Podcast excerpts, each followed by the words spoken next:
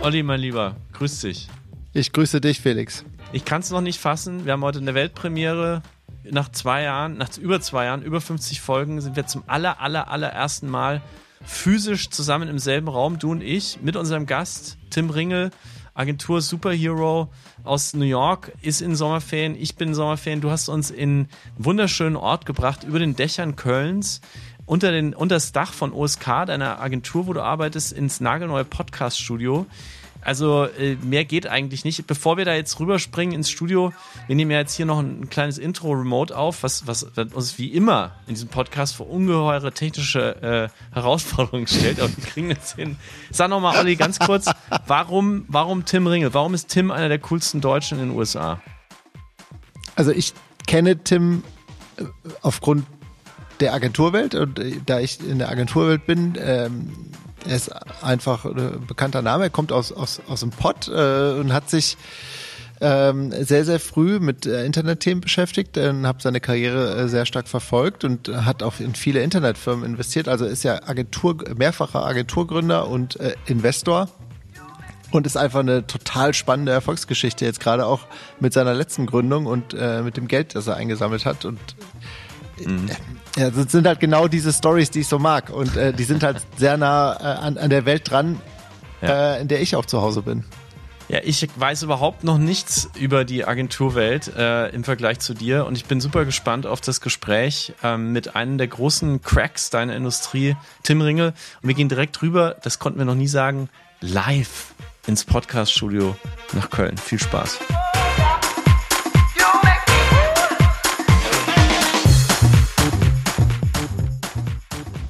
Herzlich willkommen bei Wunderbar Together, Tim Ringel.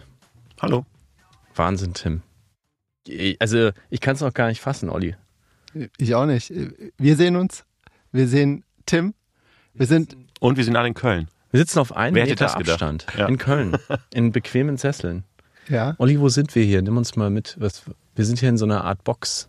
Ja, wir sind hier im Podcast-Studio von OSK ja, das vor einem Jahr gebaut wurde und äh, wir, äh, wir haben draußen einen. Farbe. Ja, nein, das kann nicht sein. Das ist, glaube ich, das erste Mal, ne? Das, nee, nee, nee, also, wir haben schon hier okay. auf, äh, viele Aufnahmen gemacht. Das erste Mal aber, dass ich mit Felix, seitdem der Podcast gestartet, bin in einem gemeinsamen Total Raum crazy. sitze und auch wirklich dann einen Gast habe. Also das ist jetzt so zwei Jahre Pandemie. Ja. Here we are. Es ist jetzt schon eine Hall of Fame Folge. Ja, hervorragend. Und du bist, so mag ich das.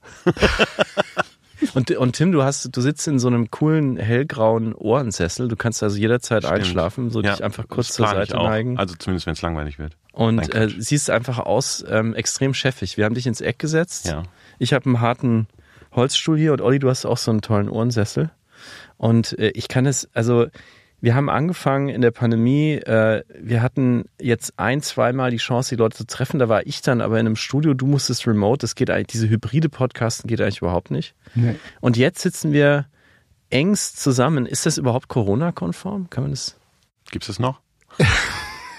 ja, unten am Aufzug bei euch steht schon. Äh, wir haben eine super Belüftung, ja. Okay, Total gut. gute Belüftung und es ist alles in Ordnung. Aber mit Maske würde es so klingen. Das, das geht ja auch nicht. Nee. Tim, Mensch. Ja. Was führt dich überhaupt nach Köln? Also bei mir ist so, ich bin gerade ähm, Sommerferien und auf der Durchreise. Tatsächlich habe ich meine Familie gerade gezwungen, mich hier abzusetzen. Mittag zu essen.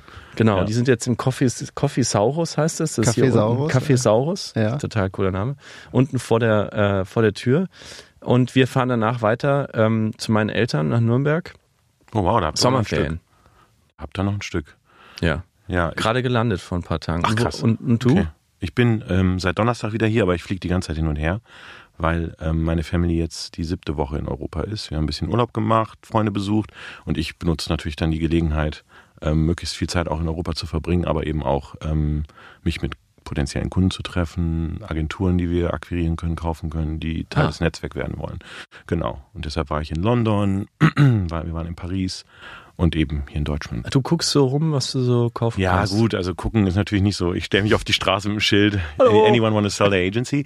Das natürlich nicht, aber ich habe natürlich endlos Kontakte durch die 25 Jahre in der Branche und, ähm, und viele Leute melden sich auch, auf, gerade auf Basis von solchen Podcasts hier. Ne? Ich habe ja einige jetzt auch schon gemacht. Ähm, das ist jetzt leider nicht mein erster, tut mir leid, Jungs. Ähm, ähm, und daraufhin melden sich echt unglaublich viele, ähm, gerade, sagen wir mal, Gründer von Agenturen, die jetzt nach der Pandemie mit der Rezession kommend eine gewisse Größe haben, wo sie einfach auch ein bisschen Guidance brauchen. Ne? So ein bisschen, wie, wie gehe ich damit um? Ich bin jetzt 50 Leute oder ich bin 100 Leute und was mache ich damit? Wo soll das hin? Und so, das haben wir ganz viel.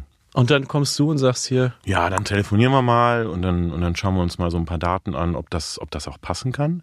Und dann ähm, treffe ich die natürlich irgendwann, weil für uns, ähm, gut, ich kann später mal ein bisschen äh, aber Olli, mehr ihr habt gerade verkauft, ne? Bei euch ist zu spät. Äh, Bei uns ist zu spät. Ähm, Ich weiß auch nicht genau, ob wir da in das Portfolio passen von Tim. Ich glaube, Tim muss uns gleich auch mal so Mach ich. na, nach der, der globalen Reise mal abholen, was er denn gerade sucht. Und vielleicht lässt du auch mal raus, wo du, vielleicht warst du heute schon und hast potenzielle äh, Agenturgründer getroffen. Also Heute, was ist jetzt gerade 1 Uhr? Ja, bin Ja. froh, dass ich es Schon drei- geschafft habe, Schon drei aufzustehen. Agenturen abgeklärt. Ich war auch schon im Kaffee, Kaffeesaurus. Ja, okay. Nee, heute habe ich mir noch nichts angeguckt. Du bist auch ein Emissionssaurus. Also du, du bist auch die ganze Zeit im Flieger, weil du einfach Sau, sagst du.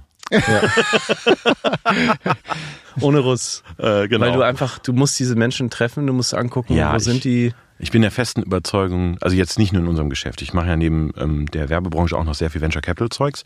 Ich glaube, dass du, ich glaube halt einfach, dass Menschen in den Geschäften hinter den Themen, die man macht, den Dienstleistungen, eigentlich das Allerwichtigste sind. Du kannst jetzt alles technologisieren, ist ja auch super, aber es zählt halt trotzdem immer noch das Gründerteam, die zweite Management-Ebene, vielleicht sogar die dritte Management-Ebene. Was sind das für Menschen?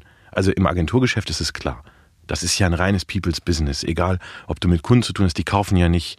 Klar gibt's äh, Unternehmen, die kaufen eine Software-as-a-Service-Lösung für Content-Management oder so ein Schnicki. Aber es muss ja trotzdem noch jemand da sein, der die Strategie entwickelt. Warum macht das Sinn für uns? So, deshalb die Leute zu treffen, die die Firmen gebaut haben, die vielleicht Teil unseres Netzwerks werden, äh, ist mit das Wichtigste. Die Zahlen sprechen eine gewisse Sprache, ja, die Historie, die Kunden und so weiter. Aber ich schwöre dir, jeder Unternehmensgründer, jeder Agenturgründer ähm, hat eigentlich meistens die engsten Kontakte zu den Kunden. Oder wenn das nicht mehr der Fall ist, weil die vielleicht schon eine neue Generation rangezogen haben, tragen die meistens die Kultur des Unternehmens. Also tatsächlich enttäuschend, dass wir nicht der erste Podcast sind, in dem du bist, aber natürlich Ich eine große Ehre, dass du hier den Zuhörenden sagst, wenn ihr, also wenn ihr mich hört, dann äh, Klar. aus einem guten Grund meldet euch. Genau, das ja? war aber, das ma- das mache ich immer so, das ist ja klar. Kann sich ruhig jeder melden, egal ob das, also was wir, was ich sehr viel bekomme, ist entweder Agenturgründer, die mal einen Tipp brauchen. Das versuche versuche ich dann natürlich auch zu machen, aber das geht nicht immer. Ne? Da muss ich mich auch entschuldigen. Das ist echt viel. Entschuldigung. Oder gerade auch Startups, die Finanzierung suchen, was gerade jetzt natürlich die absolute Hölle ist, weil jeder Finanzierung sucht. Ähm, da filtern wir dann schon ein bisschen härter, logischerweise, weil da kriege ich echt eine Flut. Olli, wir, wir suchen keine Finanzierung. Ne? Wir, haben, wir haben so viel Geld. Da seid ihr auch die Einzigen. Ja, da, äh, da müssen wir uns auch noch einen Tipp an, an, abholen von dir. Aber sag mal, jetzt muss ich doch mal nachfragen, jetzt sind wir ja schon mittendrin. Auf welchen Anruf würdest du dich denn am meisten freuen? Von welchem Agenturgründer? Schwer zu sagen. Es gibt so ein paar Traumdinger, aber da muss man die auch noch bezahlen können. Erstens. Und zweitens muss es auch passen, weißt du? Ähm, Aber da gibt es keinen, wo dir doch, sofort. klar, würde ich jetzt nicht sagen. Nee?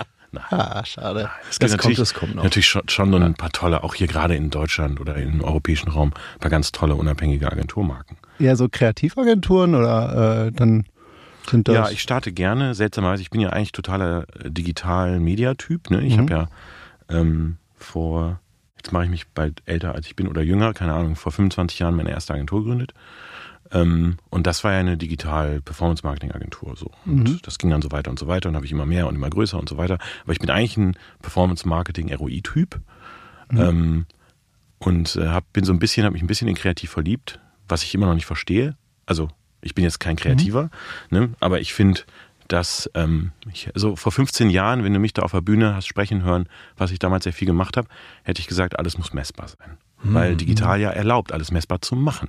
So, und ich habe zum Beispiel nie verstanden, wie große Konzerne so viel Geld für Branding ausgeben konnten, wenn das Zeug nicht messbar ist. Das ist ein bisschen Perlen vor die Säule, Spaghetti an die Wand. Ne? So, und da war ich vor 10 Jahren, 15 Jahren echt radikal. Gesagt, wir machen nichts, was nicht messbar ist. Im Performance-Aspekt. Also da muss ein Return on Investment da sein. So, das hat sich heute geändert, aber das ist, ähm, heute würde ich sagen, ich habe da eher ein Herz für jetzt mhm. ähm, und verstehe das auch, also mehr Empathie für den Kreativprozess. Ähm, aber das ist vor allen Dingen getrieben dadurch, dass heute die Plattform, wenn du eine Marke bist, die Plattform dir halt Frühstück, äh, Mittagessen und Abendbrot vom Tisch, vom Teller nehmen. Ja, weil weil das Problem gerade für CPGs ist halt, also ich rede jetzt mal nur isoliert für CPGs, nicht für Startups oder sowas. Mhm. So. CPGs, CPGs, äh, Con Consumer Goods, ähm, also FMCGs, äh, Fast Moving mhm. Consumer Goods, right? Mhm. Ähm, zum Beispiel? Zum Beispiel, ich mache einfach das Beispiel Persil. Okay. Ne? Ist ja auch schön lokal hier zwischen uns, Düsseldorf. ähm, als, als Beispiel Persil oder, oder sagen wir mal, du stellst, äh, Persil-Beispiel mache ich gleich, aber sagen wir mal, du stellst, äh, wie heißt denn das auf Deutsch, Paperclips her. Ja. Mhm. Total irrelevantes Produkt. Ja, also, also null, null Brand-Affinität. Büroklammern. Büroklammern, genau. Null, also da hat keiner eine Brand-Preference. Weißt du? So, echt ein Problem. So, wenn du sowas verkaufen musst heute. In einer Welt, wo Amazon das Ding für den halben Preis einen Klick vor deine Tür stellt. So. Und das gleiche Problem haben jetzt auch die FMCGs, weil die neue Generation von Konsumenten, nicht die, die in der Pandemie digital gelernt haben, sondern die, die schon davor digital konnten, die haben, wenn sie keine Brand Preference geerbt haben, also wenn du meine Kinder fragst, welches Waschmittel sollen wir kaufen, mhm. die sind 14 und 12, dann sagen die keine Ahnung. Weiß ich mhm. nicht. Mhm. Weißt, es gibt keine Brand Preference mehr, weil wir haben die noch von unseren Großeltern, weil mhm. das stand immer da rum. Tempo, Tesa. Genau, richtig. Persil, Unsere Kinder haben das nicht mehr. Mhm. Oder nur noch bedingt. Tempo schon noch. Tesa auch. Aber Persil ist halt nicht der Inbegriff für Waschmittel. Also ich will jetzt nicht irgendwie mhm. bestimmte Marke bashen. Ähm, aber das Problem ist, wenn du das aus der, aus dem Gesichtspunkt des Konsumenten, das gleichwertige Produkt, was eco-friendly ist, bla bla bla, ne, sustainable, für den halben Preis in den gleichen Basket kriegst wie den ganzen anderen Mist, den du auf Amazon kaufst, dann ist, hast du ein Problem. So, und das ist der Grund, warum in den USA diese Marke Tide, kennt ihr vielleicht, ja. das Waschmittel, zehn Super Bowl-Slots kauft. Für jeweils fünf bis zehn Millionen Dollar. Weil Brand Awareness alles ist. Und klar kann man das irgendwo messen, indem du dann guckst, wie ist der Website-Traffic und so weiter. Aber wenn du eine Legacy-Marke bist, selbst wenn du eine neue Marke bist, aber wenn du eine Legacy-Marke bist, musst du jetzt wieder Brand Awareness machen, weil dich sonst die Plattform auffressen. Olli, ich sehe dich einfach nur hier sitzen und nicken. Ich meine, für dich ist das doch hier so ein, wie so ein warmes Bad, oder? Das ja, das ist, du, du interviewst ja hier, ich weiß nicht, wie ist das überhaupt für dich? Der hat mir vorhin Honig zugesteckt. Ist natürlich ein, äh, ein großer Traum, äh, mit dem man wie Tim hier in, in unserem Podcast ich dachte, darüber, jetzt mit Felix, aber ist okay. Darüber zu sprechen. Ich muss dazu sagen, Felix und ich haben ja immer, wir, wir sind ja immer super vorbereitet. Ich habe ganz, ganz viele Podcasts gehört. Ich habe ein Skript geschrieben mit äh, der Hilfe von Felix und äh, Unterstützung. Und Felix hat mir da nochmal oben reingeschrieben und gesagt, das ist voller Agency Talk, den ihr da macht. ich habe die Hälfte nicht verstanden. ich habe so, die Fragen durchgelesen, war so, Alter. Und ich habe ihm versprochen, okay, wir machen nicht nur Agency Talk. Ja gut, okay, alles ähm, klar. Kein Problem. Wir, wir, wir, haben einen großen, großen Teil drin, mhm. ähm, aber ich würde sagen, wir, wir, wir, ja, wir sind ja hier der Wunderbar Together Podcast. Ne? Genau. Ne? Das muss man ja, ja nochmal, also Tim hat ja alle 48 Folgen nee, nee, schon nee. gehört. Rückwärts. Die, rückwärts, mhm, genau. und vorwärts, äh, vorwärts die wir gemacht haben, seit wir das zusammen machen. ähm, ich glaube, ich habe vier alleine gemacht am Anfang und jetzt machen Ach, wir das wirklich schon seit zwei Jahren zusammen. Und äh, wir sind ein, ein Podcast, der sich zwischen Deutschland und USA mhm. bewegt und die coolsten Deutschen in den USA trifft und sie eigentlich ähm, abholt und mal guckt, wie haben die das geschafft? Wie, wie geht das? Wie, wie schafft man das? Und wie guckt man eigentlich, wenn man in, in, als Deutscher in den USA erfolgreich ist, auf Deutschland? Wie guckt man auf die USA? Das ist eigentlich das Thema. Mhm.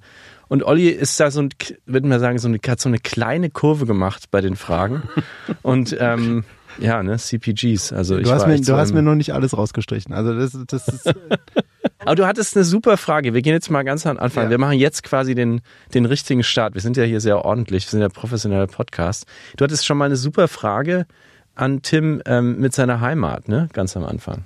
Ja, wann, wann warst du das letzte Mal in Duisburg, in deiner Heimat? Ähm, ich bin jedes Mal einmal in Duisburg, wenn ich hier bin. Und mhm. ich bin einmal im Monat in Europa wenn ich es nach Deutschland schaffe, bin ich in der Regel auch einmal kurz in Duisburg. Einfach weil ich aus meiner Kindheit, aus meinem Studium und aus meiner ersten Firma halt unglaublich viele Freunde immer noch da habe. Ne? Und das ist einfach Teil, Teil meines Lebens Das ist Wahnsinn. Die Leute aus dem, ich sag mal, aus dem Ruhrpott, erweiterten Ruhrpott, die sind so verwurzelt. Meine Freundin Total. kommt auch aus, äh, aus Bochum und äh, die zieht es immer wieder in die Heimat und das wird Ja. bei dir nicht anders sein. weil Absolut, ich fahre am Freitag hin, also aber auch weil ich Termine habe da. Ja.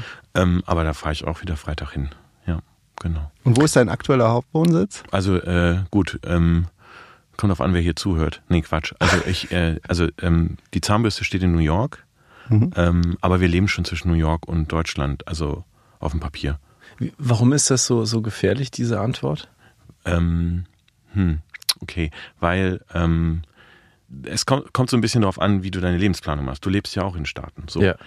Ähm, meine Lebensplanung ist halt so, dass ähm, ich unbedingt immer eine Firma in den USA gründen wollte. Da kommen wir gleich vielleicht nochmal zu. Und äh, ich meine Frau ja auch in Staaten kennengelernt habe, aber meine Frau halt äh, nicht Amerikanerin ist und ich ja auch nicht Amerikaner bin, ergo sind unsere Kids auch nicht Amerikaner. Es macht für uns eigentlich langfristig rational überhaupt gar keinen Sinn, in den USA zu leben. Es macht total Sinn, mit der Family Unit und geschäftlich dort zu sein. Ähm, aber sobald wir die Kids in der Uni sind, habe ich da relativ wenig Interesse da, äh, die Zahnbürste stehen zu haben, was äh, sch- viele Gründe hat. Das eine steuerlich, ähm, Healthcare Infrastructure, ja, also es gibt einfach so viele negative Aspekte in Staaten, ähm, die mir nicht gefallen, die hier in Deutschland, da- ich bin Fan, ja, äh, hier besser sind. Aber genau wie ich, der in den USA äh, lebt und jetzt schon die zweite Firma dort gegründet hat und jetzt dort Steuern zahlt, wirst du für den Rest deines Lebens dort eine Nein, Steuererklärung auf gar keinen Fall. abgeben müssen. Auf gar keinen Fall. Wir wollen Ja. jetzt keinen Steuerpodcast machen, aber der Grund, warum ich hier bin, ist ja meine Visa Renewal. Ich habe keine Green Card und ich bin auch kein Citizen. Das heißt, ich werde mein Leben lang nicht Steuern dort zahlen. Wie wirst du das? äh, Aber ich dachte, wenn man einmal in den USA Steuern zahlt, Nein. muss man immer eine, Steu eine Steuererklärung abgeben. Nicht, wenn du dich wieder abmeldest. Und das kannst du aber nur machen, wenn du nicht eine Green Card hast oder ein Leider, leider ist es kein Videopodcast, aber Nee, jetzt habe ich gerade was gelernt. äh, ich wollte gerade Ja, sagen, der, machen wir das endlich. doch, oder nicht? Gott sei Dank. Ich muss mal kurz meine Frau anrufen. äh, genau. Äh, Ja, meine zwei Kinder sind in den USA geboren, meine okay, Frau auch. Dann sind Insofern deine ist es Kinder ein auch bisschen. steuerpflichtig und deine Frau auch. Ähm, aber ihr als, also du als Deutscher, das ist für dich eine Wahl, ne? Es sei denn, aber wie gesagt, das können wir mal vielleicht offline machen. Ähm, Es sei denn, ich bin auch kein Steuerberater, das möchte ich auch nochmal schnell im Podcast sagen, ja. Disclaimer. Hätten wir Ähm, sowieso einsprechen müssen, Genau. nachträglich. Ähm, äh, aber für mich ist Disclaimer. das schon eine Motivation, aber, Mhm. aber nicht nur dadurch. Also ich bin jetzt, wie gesagt, kein Steuervermeider. Ich habe immer meine Steuern da bezahlt, wo ich auch gelebt habe. Das ist ja völlig normal. Ne? Mhm. So, und, und die Infrastruktur braucht es ja auch. Also jedes Land hat eine andere Infrastruktur. USA hat kein Sozialsystem, hier gibt es ein Sozialsystem, aber die USA bezahlt halt andere Dinge davon, von den Steuern, die wir da zahlen. Ne? Und wenn es auch nur Militär, Weltfrieden ist. Äh, Oder auch nicht, who knows, ja? Oder Vaccine Distribution, I don't know. So, Ja. ähm, so, jeder hat da irgendwie seinen Bedarf und das ist fein. Aber als Deutscher, der ähm, eigentlich eine deutsche Family Unit hat, ähm, möchte ich eigentlich dann auch wieder irgendwann hier ähm, meinen ersten Standort haben. Und das macht für uns auch Sinn. Und deshalb habe ich eine gewisse Motivation, in den USA nicht domiciled zu sein, wie man das nennt. Okay. Jetzt fliegst du ja sehr viel hin und her. Ich nicht so ganz so viel wie du, ähm, Emissionssau und so weiter hin und her. Du musst das tun, aber gibt es denn was, hast du ein Ritual, wenn du hierher kommst aus USA? Bei mir ist zum Beispiel so, wenn ich in Frankfurt oder München am Flughafen ankomme, Brötchen. steu ich zuerst den Bäcker an. Genau. Ähm, Butterbreze, Apfelschorle, die Exakt. Kombi. Wie ist das bei dir? Genau. Also bei mir ist es nicht ganz so schlimm, aber bei meinen Kindern ist es ganz extrem. Also die sagen wirklich, nach zwei Monaten sagen die, ich will ein Brötchen mit Schinken und Käse und ich möchte eine Rhabarberschorle, ja, und äh, die haben bestimmte Restaurants in Düsseldorf, wo es dann Nürnberger Würstchen gibt mit, äh, äh, mit Oh. äh, Sauerkraut und Kartoffelpüree, sowas, das ist für die das Allergrößte. Ja? Wow. Und ich steuere auch den Bäcker an, an Frankfurter Flughafen. Absolut. Ja, also die können gern mal, auch wenn wir in Nürnberg sind, mal zu Tims Kinder, falls ihr das hört, wahrscheinlich hört, ihr- hört ihr keinen Podcast, den euer, so wie das auch meine Kinder machen, den euer Vater macht. Aber falls ihr zuhört, ihr seid herzlich nach Nürnberg eingeladen. Wo meine Familie lebt, da gibt's ähm, gute Würste, gutes Bier und die meisten amerikanischen Touristen kommen immer, we want to see the Nazis. Also es, es gibt alles in Nürnberg. Man kann, man kann alles. Meine Frau saß gerade jetzt im Flieger und ähm, wieder amerikanische Touristen auf Kommen ins Gespräch mit der Ja. mit dem deutschen Sitznachbarn. Ja, yeah, we're, you know, we, we want to see that Hitler stuff, you know. Und dann ähm, meine Frau dachte, der Deutsche sagt dann, ja, cool, aber es gibt auch noch ganz andere und der ist dann voll drauf eingestiegen. Dann meinte, ja, you have to go to Berchtesgaden too. It was his, his summer residence. It's really cool and very fortified. Und meine Frau ist halt in so einem Sitz zusammengezogen und dachte, oh nee, dieses Gespräch wollte ich eigentlich nicht hören. Aber so ist es in meiner Heimatstadt, wenn amerikanische Touristen kommen, Nürnberger Würste, Bier oder die deutsche Geschichte. Ja. Und bei Duisburg ist das Also America? Gibt's da? kommen also- jetzt nicht so wahnsinnig viele Leute nach Duisburg. Ist ja- Ähm, also, so, also ich bin natürlich Fan des Ruhrgebiets, aber es fragt jetzt keiner nach Duisburg, muss man leider gestehen. Hey, what's happening außer außer die Duisburg? Negativassoziation mit der Love Parade. Das haben Leute schon mitgekriegt, ne, international. Aber Düsseldorf natürlich öfter. Oder wegen Fußball würden vielleicht ein oder andere Äh, US-Amerikaner nach- ins Westfalenstadion. Also da, Und die kennen dann eher Schalke und also Ruhr, Ruhrgebiet ja, Ja. aber dann Duisburg nicht so. Duisburg.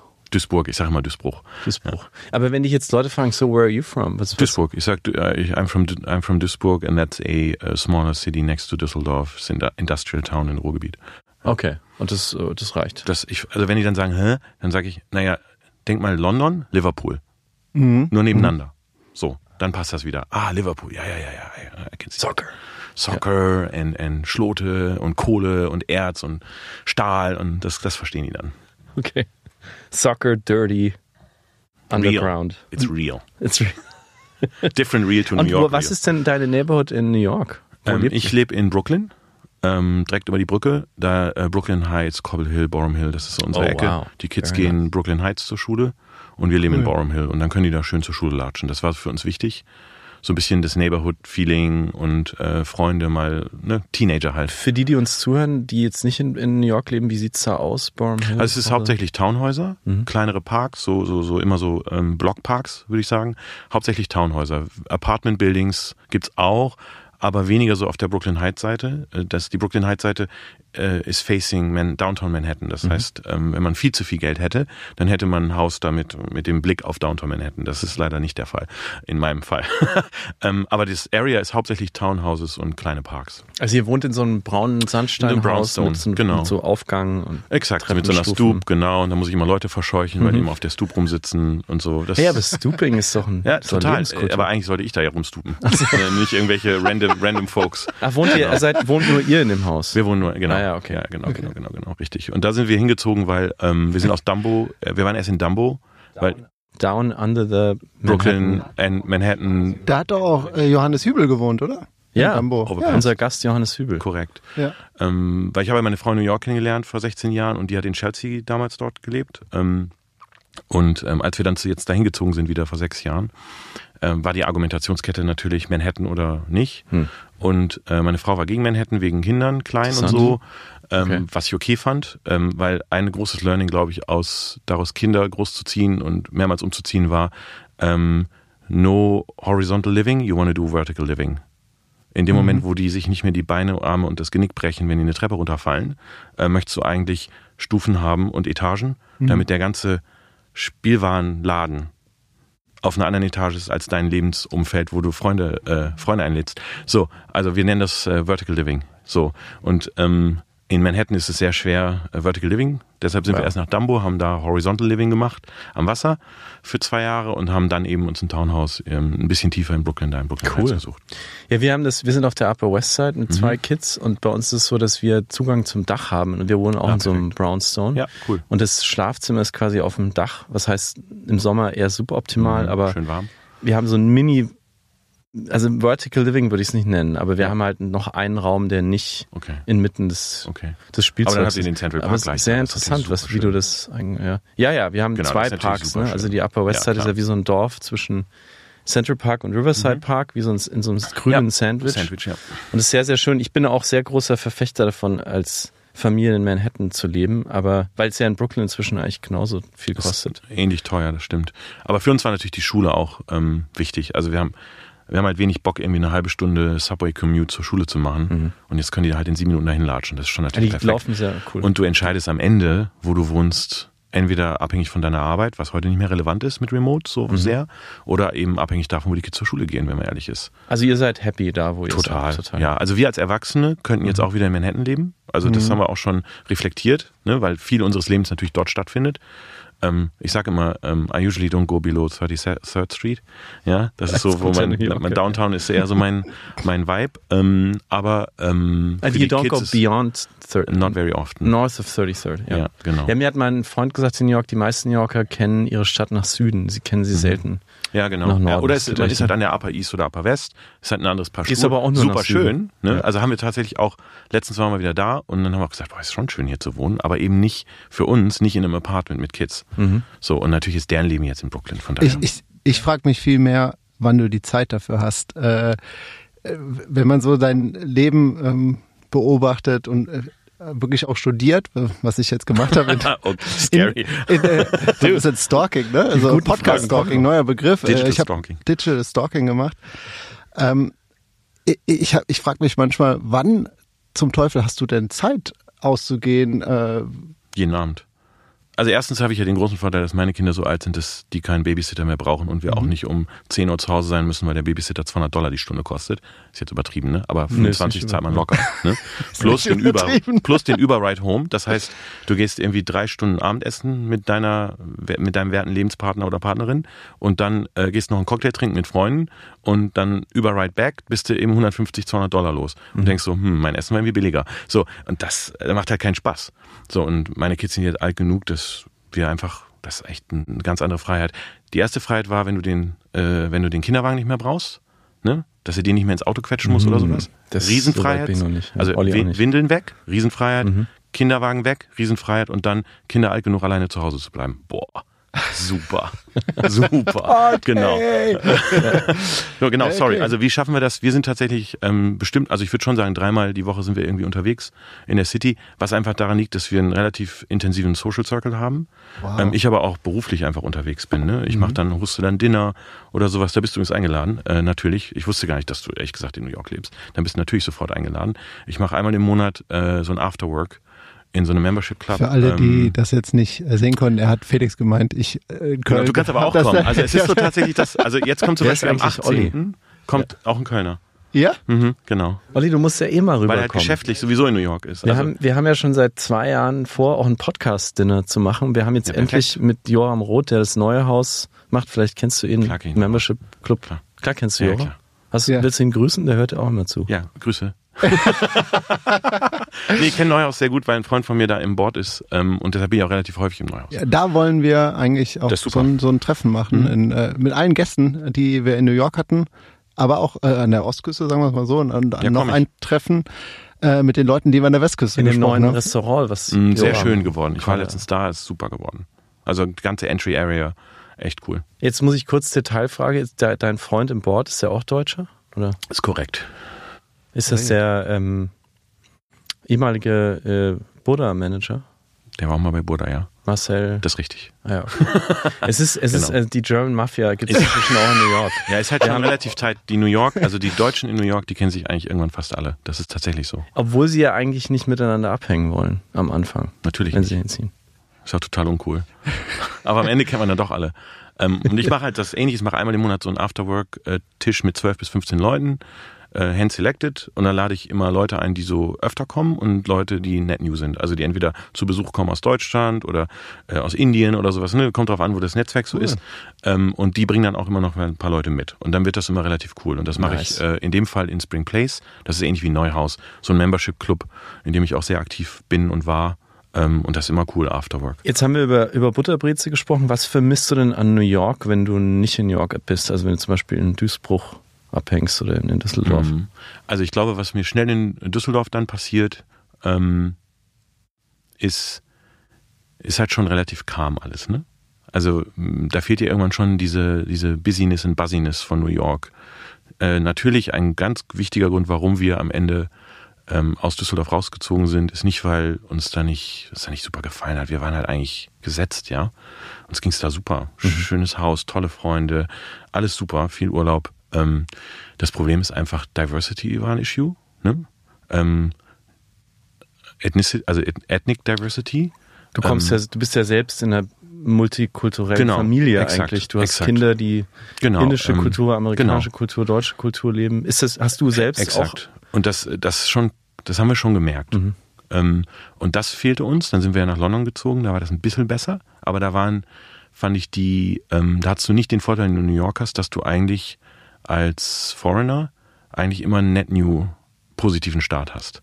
In London war es schon so, dass die Leute eher in ihren National Clicks rumhängen. Die, die Franzosen eher so South Ken, ähm, ne, die Deutschen dann hier, die Engländer eh nicht so richtig, weil du bist ja bald wieder weg. So und ähm, das war trotzdem eine gute Erfahrung, da zu leben. Ich finde London auch weiterhin cool. Ähm, aber in New York ist wirklich jeder erstmal offen. Und das mag, das mag auch so ein bisschen, ähm, das mag auch nicht so tief gehen vielleicht, was wir oft auch sagen als so Klischee in den USA, was auch richtig ist. Aber jeder führt erstmal eine Unterhaltung mit dir. Was an sich, egal was dein Hintergrund ist, erstmal cool ist. So, und das hilft, glaube ich, schon, so, dass man da willkommener ist. Ich glaube, Networking ist da einfacher in den USA.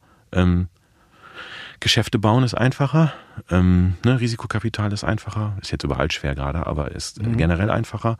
Und ich vermisse dann schon, dass ich auf der Straße rumlaufe, äh, nachdem ich acht Dollar für meinen Latte bezahlt habe, ja, ähm, und einfach diese Diversity von Menschen sehe, von Kultur sehe, aber natürlich auch die Probleme, die da sind. Ne? Es, wenn du jetzt gerade aus New York gekommen bist, stinkt halt ohne Ende nach Müll überall, äh, ne? ist halt super dreckig und auch super ätzend, aber ist halt auch super cool. Ja. Diese Inspiration fehlt. Die Inspiration fehlt, ja.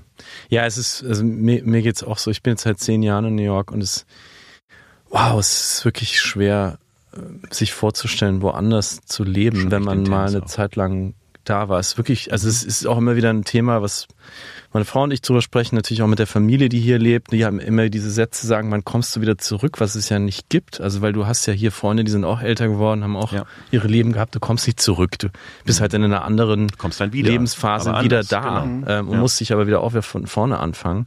Hast du denn, bevor wir gleich in deine Karriere einsteigen, Olli hat mir schon, wie, weil wir remote ges- geschult sind, hat mir Olli ins Google Doc gerade reingeschrieben, hier weitermachen. Ich habe ihn aber tippen gehört diesmal, das ist behind the scenes hier. Ähm, bevor wir in deine Karriere einsteigen, hast du denn, wenn du jetzt aussuchen dürftest, eine Stadt oder vielleicht auch deine, deine Partnerin, wo, die, wo ihr sagt, da, das könnte so ein, ein, zweiter Lebensmittelpunkt nach New York werden, weil Mhm. ich muss ganz ehrlich sagen, ich tue mir sehr schwer mit der Antwort auf diese Frage. Ja, also wir haben für uns entschieden, New York wird immer Teil unseres Lebens sein. Wir werden immer ähm, zwischen New York und wahrscheinlich äh, Europa slash Deutschland leben. Ähm, aber dann muss man halt entscheiden, wo verbringt man, sagen wir die sechs Monate im Jahr. Ne? Und das wird höchstwahrscheinlich Europa sein, sechs Monate und einen Tag und den Rest dann eben Ah, da eher in den Staaten. Steuerfrage. Ne, nicht nur Steuer, aber auch, also es ist ja nicht nur die Steuer, sondern es ist ja auch Healthcare. Ja, ja, ja. Ja, so, ähm, ich, ich sage immer, ich mache das Beispiel. Wir haben jetzt gerade Freunde, die haben jetzt wieder ein Kind gekriegt, also die sind ein bisschen jünger als wir. Ähm, und dann spreche ich mit dem Dad und er sagt, boah, also die Hospital Bill war fast eine Million Dollar, aber wie geil, ich muss nur 80.000 zahlen. Wo ich denke, wie kannst du dich darüber freuen? Ja, also, weil das Healthcare-System, ich meine, ich weiß nicht, wie dir das geht, aber Ge Ge Geburt, aber äh, doesn't matter. Hier, Ja. hier, hast du ein Kind, das ist umsonst. Und du willst dann noch, ne, da kommt noch jemand und sagt, willst du noch was mitnehmen? Ja, ja. Und so weiter. So, und das ist für mich einfach in einem Sozi also ja, natürlich. bei der, bei der, bei der Last, die du dort hast, dort zu leben, ist es einfach nicht akzeptabel. Ja, ich hatte diesen Fall, dass meine Tochter irgendwo vor vier Jahren oder sowas auf den Kindergeburtstag gegangen ist, hat sie gerade Ohrringe gekriegt, hat aber nur so Stöpsel, ne, kein, keine irgendwie richtigen Ohrringe, ist da irgendwie äh, im Kletterpark irgendwie Seilklettern gegangen, hat sich da wehgetan, musste dieser Ohrring rausgemacht werden. 8000 Dollar wollten die dafür haben. Für 20 Minuten im Emergency Room. Ja, und dann meinten die so, aber sie müssen das ja nicht bezahlen, die Versicherung bezahlt ja 90 Prozent davon. Ich habe gesagt, ich soll 800 Dollar für 20 Minuten zahlen, dafür, dass sie dann ein Pflaster drauf machen. Ist doch ein Witz, aber ist halt normal. So, und das, das fällt mir unglaublich schwer, das zu akzeptieren. Nicht, weil wir uns das nicht leisten können, sondern weil es einfach, jetzt stell dir vor, du kannst dir das nicht leisten. Und das war gerade, also ich bin zum Beispiel auch, dann höre ich auch auf schon wieder zu ranten, aber ich bin zum Beispiel auch in so einem, ähm, in so einer Cancer-Plattform ähm, investiert und engagiert.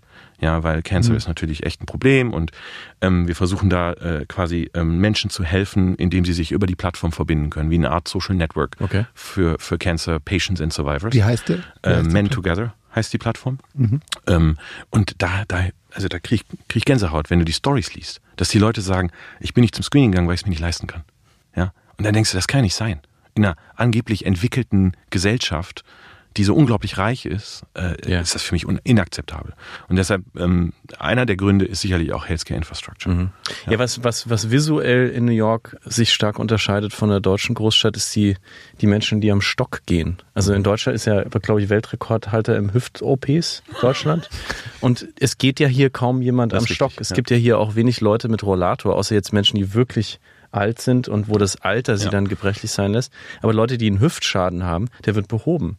In den USA Mhm. Weil's nicht nicht der ist. Fall, weil es nicht gecovert ist. Das heißt, du siehst sehr, sehr viele Menschen, die Exakt. im mittleren Alter sind oder ja, Aber die in- Painkiller, die sind gecovert.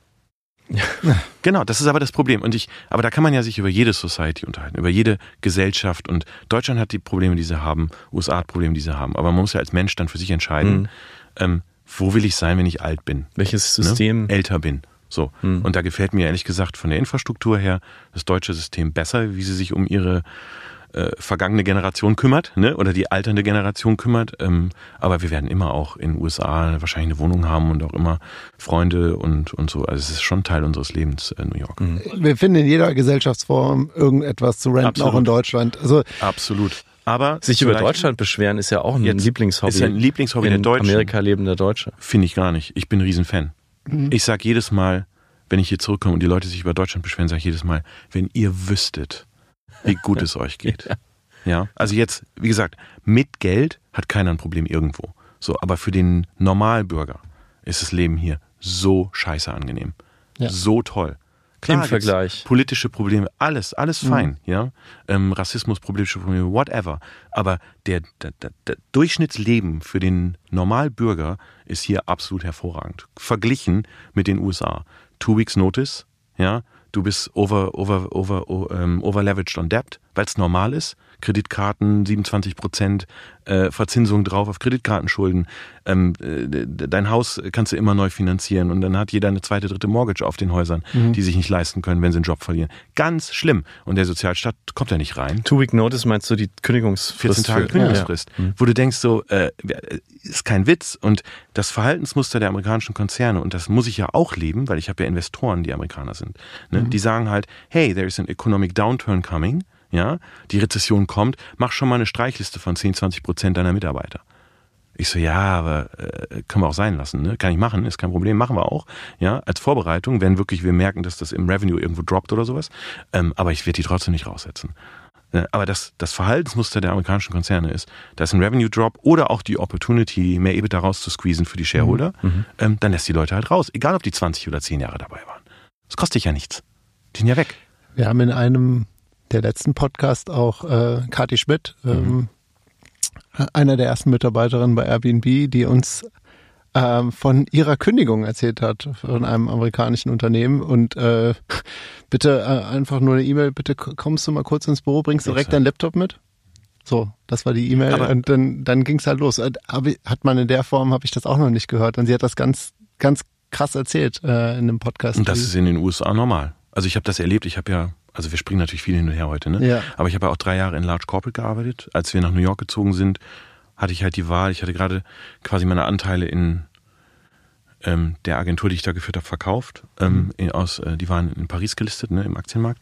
Ähm, und dann haben wir halt entschieden, nach New York zu ziehen. Ich hatte aber keinen Job, um nach New York zu ziehen. Und dann habe ich halt überlegt, mache ich wieder eine Agentur auf oder eine Firma, gründe ich eine Firma, was ich eigentlich machen wollte, habe aber dann den Anruf gekriegt von IPG, ne, Interpublic Group of Companies, ähm, da als CEO für eine Agenturgruppe anzufangen. So und habe mich dann auch dafür entschieden. Und da habe ich ähm, Corporate America das erste Mal so ähm, als CEO erlebt. Ne, von einer von 100 CEOs, weil die haben ja dann wie WPP 100 Agenturen oder sowas, ne? So oder in Omnicom. Man kennt das, ja. So, ähm, so und dann ähm, machst du da dein Ding und ziehst dein Zeug durch und dann geht's irgendeiner Agentur nicht gut oder die EBITDA-Ziele werden nicht geschafft und auf einmal kriegst du einen Hiring Freeze, obwohl wir 55 Prozent year on year gewachsen sind und drittprofitabelste Agentur waren im Netzwerk, wo ich sage, äh, wie soll ich denn das Wachstum schulden? Ist egal, Hiring Freeze. Oder ähm, ja, wir haben hier irgendwie einen Kunden verloren, 250 Leute müssen gehen. Aber wir haben doch noch einen anderen Kunden in der Pipe, der jetzt nächsten Monat, nee, ist egal. Also äh, Standort wird zugemacht. Also es ist echt krass, dass ähm, Arbeitskraft so ein bisschen wie Vieh behandelt wird, ähm, was einen Moment erzeugt, wo der Arbeitgeber keine Loyalität zeigt, ergo auch der Mitarbeiter keine Loyalität zurückzeigt. Zeigt. Und das ist Kultur. Das heißt, die Leute, are jumping their jobs for 10 grand more a year oder für 5000 mehr im Jahr, gehen die halt in einen anderen Job, weil das Thema Loyalität und Kultur äh, eher so, ähm, wie soll man sagen, äh, ähm, nicht unbedingt sehr tief geht. Felix, wir sind jetzt wirklich im Karriereteil unseres Skripts angekommen. Jetzt, sorry. Olli, jetzt, ich jetzt- freu mich jetzt müssen wir, dir. Jetzt müssen wir einmal ganz los. kurz die Geschichte von dir, Ah. Tim, ein bisschen Kurz. zurück. Wir machen, ja, kurz, wir versuchen es läuft. kurz. Zeit Äh, läuft. Wenn, du hast eben gesagt, vor 25 Jahren. Ich habe gelesen, 1999 hast du eigentlich mitten im Internetboom hast du deine erste Agentur Meta People gegründet. Ist das richtig? Oder Ähm. ja, ist also das ich habe falsche ähm, Quelle? 98 haben wir unsere Rechner zusammengeschoben, Ende 98 im Keller von meinem Mitgründer in Duisburg-Hucking, neben der Sonnenbank, die da stand. Ja, ähm, Im Keller. Ja, genau. Im, also wirklich im Keller. Sonnenbank und Scherz. Sonnenbank neben uns. Das war ein großer Keller. Also Sonnenbank neben uns, zwei Rechner in die Mitte, äh, Bürostühle zusammen und haben gesagt, wir machen jetzt was im Internet. So, das war ja während des äh, äh, Wirtschaftswissenschaftsstudiums an der Duisburger Uni. Ähm, ich hatte das ja schon ein paar Mal erzählt in Podcasts, dass mein NC so schlecht war, dass ich eigentlich Inform ich wollte Informatik studieren. Mein NC war viel zu schlecht. Ich war total schlecht in der Schule. Oder vielmehr, ich hatte ein 3-3er, 3-4er Abi oder so. Und damit habe ich natürlich im Leben kein Informatikstudium äh, Platz gekriegt, wollte aber auch nicht warten, nachdem ich bei irgendwie, ich war bei der Marine auch dann, äh, was waren das, elf Monate, ähm, und wollte dann auch nicht warten, habe dann gesagt, komm, dann mache ich halt irgendwas. Dann mache ich halt Vivi, also Wirtschaftswissenschaften, ähm, und habe da ähm, den Marco Terrera kennengelernt, wieder, der aber auch schon bei mir in der Oberstufe im Informatik-LK war. So, und da haben wir uns in der Duisburger Uni wieder getroffen und gesagt, oh, wie cool, wir kennen uns, dann setzen wir uns nebeneinander. Und da entstand dann die Idee, 98 die Rechner zusammenzuschieben. Die Firma gegründet haben wir dann tatsächlich erst 99 und die hieß damals C&R Neue Medien, also Zierherre und Ringel Neue Medien. Super. Äh, wir wollten eigentlich Portale bauen. Ähm, da gehe ich jetzt nicht zu tief rein, haben dann auch fünf verschiedene Portale gebaut. Hat alles nicht funktioniert, wir hatten keine Ahnung, wir hatten kein Geld, keine Ahnung und wussten wirklich nichts, außer dass wir programmieren konnten. So. Ähm, haben aber nebenbei immer wieder äh, Internetseiten gebaut für so Mittelständler und Kleinunternehmen Warum konntet ihr programmieren? ähm, weil ähm, wir beide eine ähnliche Story haben, dass ähm, also ich habe meinen ersten PC mit elf Jahren gekriegt. Mhm. Das war relativ früh zu der Zeit, was daran lag, dass ich eigentlich einen C64 oder einen Amiga haben wollte und mein Dad halt irgendwie befreundet war mit einem Engineer bei IBM. Ähm, und der hat gesagt, kauft ihm das nicht, hier kauft mir den PC, einen alten PC ab und dann wird aus dem Jungen auch vielleicht was. So, dann, Der hat dich aufs Gleis gesetzt. der hat mich aufs Gleis gesetzt, den kenne ich auch heute noch tatsächlich. Ähm, den habe ich jetzt schon länger nicht mehr gesehen. Aber ähm, genau, der hat so ein bisschen das beeinflusst tatsächlich. Da bin ich auch sehr dankbar für. Ähm, ich war natürlich sehr verärgert damals, weil pff, was sollte ich mit dem Ding? Ja, das hatte zwei Floppies. gab keine Spiele. Also, ja, es gab keine Spiele, aber es hatte auch nur zwei Floppies. Da gab es ja noch kein, also eine, eine Festplatte war richtig teuer. Hatte ich nicht. Und du So. warst auch, ich habe gelesen, der Einzige eigentlich in deiner Klasse, in deiner Schule, Also der einen in- PC hatte, ne? Genau, in der, in der ähm, Mittelstufe war ich der Einzige, aber dann ähm, haben wir, Ende der Mittelstufe haben wir dann, ähm, als ich dann auf die Gesamtschule gewechselt bin, von einer Privatschule, die nicht funktioniert hat für mich, ähm, bin ich auf die Gesamtschule Duisburg Mitte gewechselt und da war dann unser Mathelehrer, der erste Lehrer in dieser Schule in Duisburg, der ein Informatik-LK gestartet hat in der Oberstufe, auf den Druck hinaus von äh, ein paar Freunden und mir, weil wir unbedingt mehr mit äh, Rechnern machen wollten. Und der hat sich, der war auch so ein bisschen versierter in dem Bereich und ich habe am Ende in meiner ersten Firma fast alle Leute aus dem LK irgendwann eingestellt. Nee. Ja, ja. Was daran lag, dass natürlich äh, Duisburg Talentpool. erstens Talentpool, man kannte sich, es war halt auch eher Kiste Bier in die Mitte und Spaß haben am Anfang. Ne? Ich finde das Bild vom Rechner zusammenschieben so cool. Aber du, du hast ja recherchiert, äh, Google, ne? Ja, also ich, ich glaube, bitte du, du korrigierst mich, ich versuche Ja. das gerade mal so ganz einfach zusammenzufassen. Ihr habt, glaube ich, Webseiten am Anfang gebaut Genau. und dann ähm, habt ihr immer den Leuten die Webseiten gebaut und die haben gesagt, ja, wie kommen denn jetzt überhaupt die Leute bei uns auf die Exakt. Seite? Weil es war ja damals nicht so, dass irgendwie äh, die, also die Leute wussten, äh, wen interessiert das, ob du eine Internetseite hast, so als Kiosk an der Ecke oder als Restaurant oder so, das interessiert ja ehrlich gesagt keine Sau, weil ähm, die Speisekarte, das hat sich auch keiner online angeguckt, du hast ja pro Minute bezahlt. Ja, das Inter Internetverbindung. ist ja Quatsch. Das heißt, dann kam mir die Frage, wie kriege ich denn da jetzt Traffic drauf? Und dann haben wir uns halt, dadurch, dass wir eher so Coding Engineering Background haben, halt angefangen mit Suchmaschinen zu beschäftigen. Fireball, Infoseek, Alta Vista. Und die Algorithmen waren halt relativ leicht zu beeinflussen. Also haben wir dann Website-Gestaltung 500 flat, ja, äh, einmal und dann halt 50 im Monat für SEO. So, zehn, such dir zehn Begriffe aus, egal. So, Super. Ne? Und dann haben wir halt uns SEO beigebracht, also Suchmaschinenoptimierung beigebracht und daraus ist tatsächlich dann diese Agentur entstanden. Ähm, mit SEO am Anfang und dann kam Google nach Deutschland 2001 und dann fing Werbung auf Suchmaschinen an. Also nicht äh, Bannerwerbung. Das konnten ja die großen Mediennetzwerke schon. Aber dann Textwerbung auf Suchmaschinen, was die ja gar nicht verstanden haben. Ne? Und da gab es diesen Moment, wo ähm, einer meiner größeren SEO-Kunden, die haben tatsächlich 500 bezahlt im Monat für 10 Keywords, war die Citibank. Die gibt's ja schon lange nicht mehr in Deutschland. Und die wollten nach einem Bankkonto, Kreditkarte, das haben, die, haben wir immer in den Top gerankt für die, war ja einfach damals. Ähm, und dann haben die irgendwann angerufen und haben gesagt, da ist jetzt was über unserem Ergebnis, wir sind nicht mehr Nummer eins. Und ich so, ja, ich guck mal, da war das eine Textanzeige von der Norris Bank. Ja. Und die so, äh, das wollen wir haben. Ich so, das ist eine Werbeanzeige, da müsst ihr hier im Media kommen oder wen auch immer hier, ruft mal Publicis an. Das ist ja nicht unser Problem, wir sind ja nur Coder. Die so, ja, wir haben die schon angerufen, die verstehen das nicht, die können das nicht. Die wissen nicht, wie das buchen sollen. Und ich so, ja, und jetzt? Ja, kann, ruf mal bei Google an. Ich so, ruf mal bei Google an, ihr seid ja geil. So, habe ich aber tatsächlich dann über ein paar Foren rausgekriegt, so eine Nummer in Mountain View, hab da mal angerufen ähm, und dann meinen die, ja, hier, schreib dir mal die Nummer auf, du klingst nicht, als wärst du Amerikaner, wo kommst du weg? Ich so, ja, aus Deutschland, okay, hier schreib dir mal die Nummer auf, 040, bla bla bla bla. Und dann war das, habe ich da angerufen, war das ein Regus Office in Hamburg auf der ABC-Straße. Ähm, und äh, da saßen halt die ersten fünf Googler oder sowas und haben da ihr Büro gerade aufgesetzt. Und äh, da haben wir dann tatsächlich für die Citibank die erste IO unterschrieben, also unsere erste IO, aber auch eine der ersten IOs in Deutschland, ähm, um eben Werbung auf Google zu buchen. Damals noch 75 Dollar TKP. Ja. Ja, und so ist das angefangen. Und dann haben wir gelernt, dass zwischen SEO und später ja hieß das Paid Search oder Sponsored Listings hießen die ja dann, äh, dass da ein Markt ist. Ne? Ähm, Felix, TKP, Tausender Kontaktpreis. ja, sorry, genau. Tausender Kontaktpreis, CPM. Ja. Ähm, genau. Ähm, und darüber, darauf haben wir dann quasi diese, die Agentur, da haben wir gemerkt, das ist, da ist was. Das ist replizierbar ähm, und haben sehr viel Kunden Und gewonnen. dann bist du auf, also eigentlich voll auf Paid gegangen, oder? Also wir, ja, wir haben immer noch weiterhin SEO gemacht. Wir haben aber gemerkt, dass die Skalierbarkeit im Paid lag.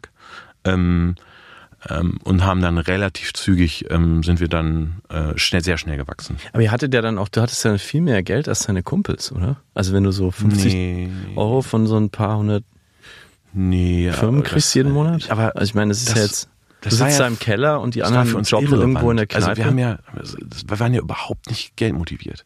Es war ja so abgefahren, weil wir haben einfach nur Spaß daran gehabt, was zu bauen. In dem Moment, wo wir irgendwie gemerkt haben, guck mal, wir haben jetzt ein bisschen Geld am Konto, haben wir einfach ein größeres Büro gemietet, weil wir dann coolere LAN-Partys schmeißen konnten und noch mehr Bier trinken noch konnten. mehr Leute aus dem LK. Felix, genau, noch ist- Leute einstellen konnten. Und wir haben ja, ich habe mir bis, ich glaube bis 2010 oder so, äh, wir haben 99 gestartet, bis 2010 habe ich mir im Maximum mal 3000 Euro im Monat ausgezahlt als Gehalt. Kein Porsche gekauft.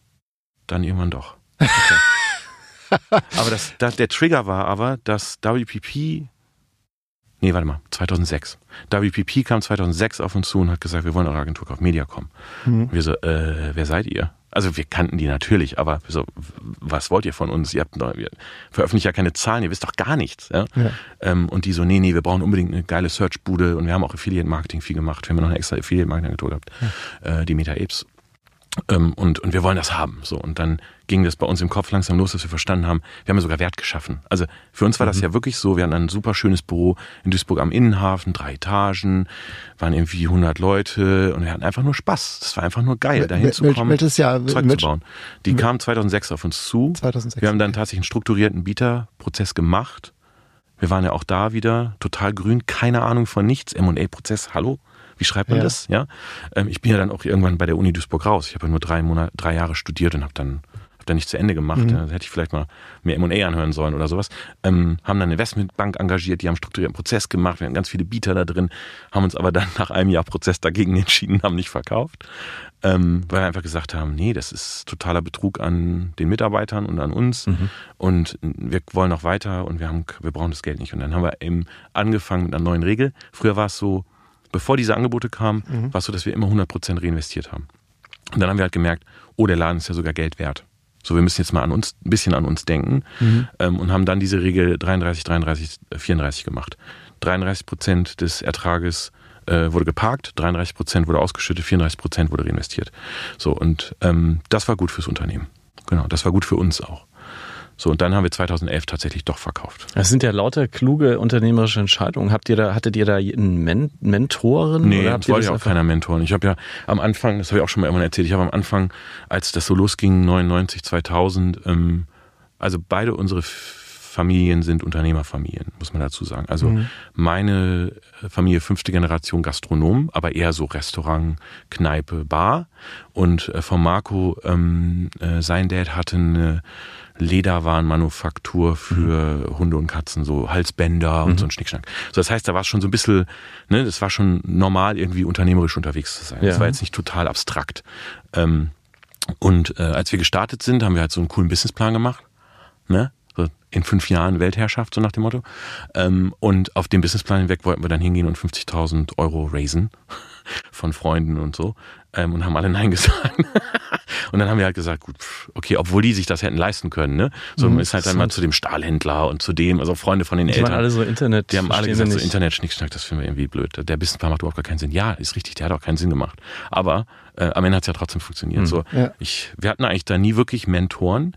Was wir aber gemacht haben ist, und das war auch äh, total cool in dieser Branche zu der Zeit, weil zu der Zeit ja viele dieser Agenturen entstanden sind. Du hattest ja so diese ersten zwei Wellen von Performance-Marketing-Agenturen. Ähm, die ersten wurden so in dieser 2.6, 2.7er Welle verkauft und dann die zweiten in unserer Welle 11, 10, 11, 12 und dann kam die nächste Welle 15 und so weiter. Dann kamen immer so Wellen und jetzt gibt's wieder eine Welle. Ähm, und wir haben uns alle angefreundet. Ähm, alle, also die Unternehmer, wir waren natürlich Wettbewerber. Es gab also Momente, wo, keine Ahnung, wir haben die Lufthansa gepitcht, wir kommen bei der Lufthansa in die Zentrale rein, da kommen die gerade raus. Ja, haben uns die Hände geschüttelt, haben gesagt, wie war's? Ja, war gut. Haben alle natürlich immer gesagt, war gut. So, aber dann haben wir uns danach teilweise abends noch auf ein Bier alle zusammengesetzt. Ah ja. Weil das, das war, die Branche war so klein, du hattest so fünf, sechs solcher Dienstleister in dem Bereich und man muss auch sagen, damals haben Google und Co. auch echt viel Networking mit uns gemacht, weil wir natürlich als Multiplikatoren sehr wichtig waren. So, und dann äh, gab's, das ist aber schon lange her und ich will auch niemandem irgendwelche Probleme hier äh, bereit mit so einem Podcast, aber da war es tatsächlich so, dass wir dann ähm, mit Google zusammen irgendwie Skifahren gegangen sind oder sowas. Das war dann noch möglich, aber das war nicht Undenkbar. offiziell. Ne? Wir haben dann einfach gesagt, lass Kannst alle Agenturen zusammen, äh, äh, Google dazu und damals gab es noch Overtür, das war auch noch so ein Google-Wettbewerber für Sponsored Listings. Alle einfach zusammen irgendwas gemacht. Olli, wenn du mit dem Kunden Skifahren gehst, was passiert da? Ich habe es noch nie ausprobiert. Äh, So lange bin ich noch nicht in der Branche wie. Ähm, äh, Aber das ist ja alles schon 20 Jahre her. Das, Ja. ist, das ist aber der. Also klar, wir, wir gehen, natürlich geht man mit dem Kunden essen, man, äh, man, aber ich glaube, bei so, so, so Veranstaltungen, das kenne ich nicht. Äh, aber Lustreisen äh, gibt's. ich glaube, das gibt's auch. Aber das haben die ja nicht bezahlt, das hat ja jeder für Nee. sich selber bezahlt. Das war jetzt hier nicht irgendwie so eine Vergnügungsreise. Aber wir haben die halt einfach, die kamen halt dazu Mhm. und ähm, Verstehe, man war halt befreundet. Und was, du hast ja sonst keine Freunde. Wir haben den ganzen Tag nur gearbeitet, nur gepitcht, äh, nur irgendwie Kundenstrategien gemacht und miteinander, wir haben ja immer die gleichen Leute gesehen. So, das heißt, das war eigentlich der Nukleus dieser, dieser Branche. also du hast genau. das Angebot 2006 habt ihr nicht gemacht, aber dann irgendwann habt ihr dann, 2011. 2011 Mai habt ihr, 2011. habt ihr dann doch verkauft. Dann haben wir verkauft. Ähm, und wie, zwar, wie viele Mitarbeiter hattet ihr äh, da waren Zeit? wir oh, 120, 150, irgendwie so dazwischen. Sorry, dass ich das Mhm. nicht mehr genau weiß. Aber das gab so Momente. Es gab so Momente, wie gesagt, wir hatten drei Etagen in Duisburg und Mhm. ich bin auch immer relativ casual unterwegs gewesen, damals schon irgendwie Rucksack, schwarzes T-Shirt und so. Dann stelle ich mich in meinen Aufzug. Genau wie heute. Genau, wie heute, genau. Da stelle ich mich in den Aufzug bei uns im, in Duisburg im Büro und dann kommt da noch so jemand in, in den Aufzug und sagt so, hey, arbeitest du auch hier? ich so, jo. und dann weißt du halt auch irgendwo so, jetzt langsam merkst du, du, du stellst auch selber gar nicht mehr die Leute alle ein, du fängst an, die Leute auch selber nicht mehr zu kennen. Ähm, und äh, wir hatten halt echt auch, also ich hatte echt noch Ambitionen. Ne? Wir hatten damals, als wir verkauft haben, sieben Standorte. Ähm, Duisburg, Headquarter, Yes. Äh, Hamburg, München, Zürich, London, San Francisco, Hongkong. So, das waren die Standorte.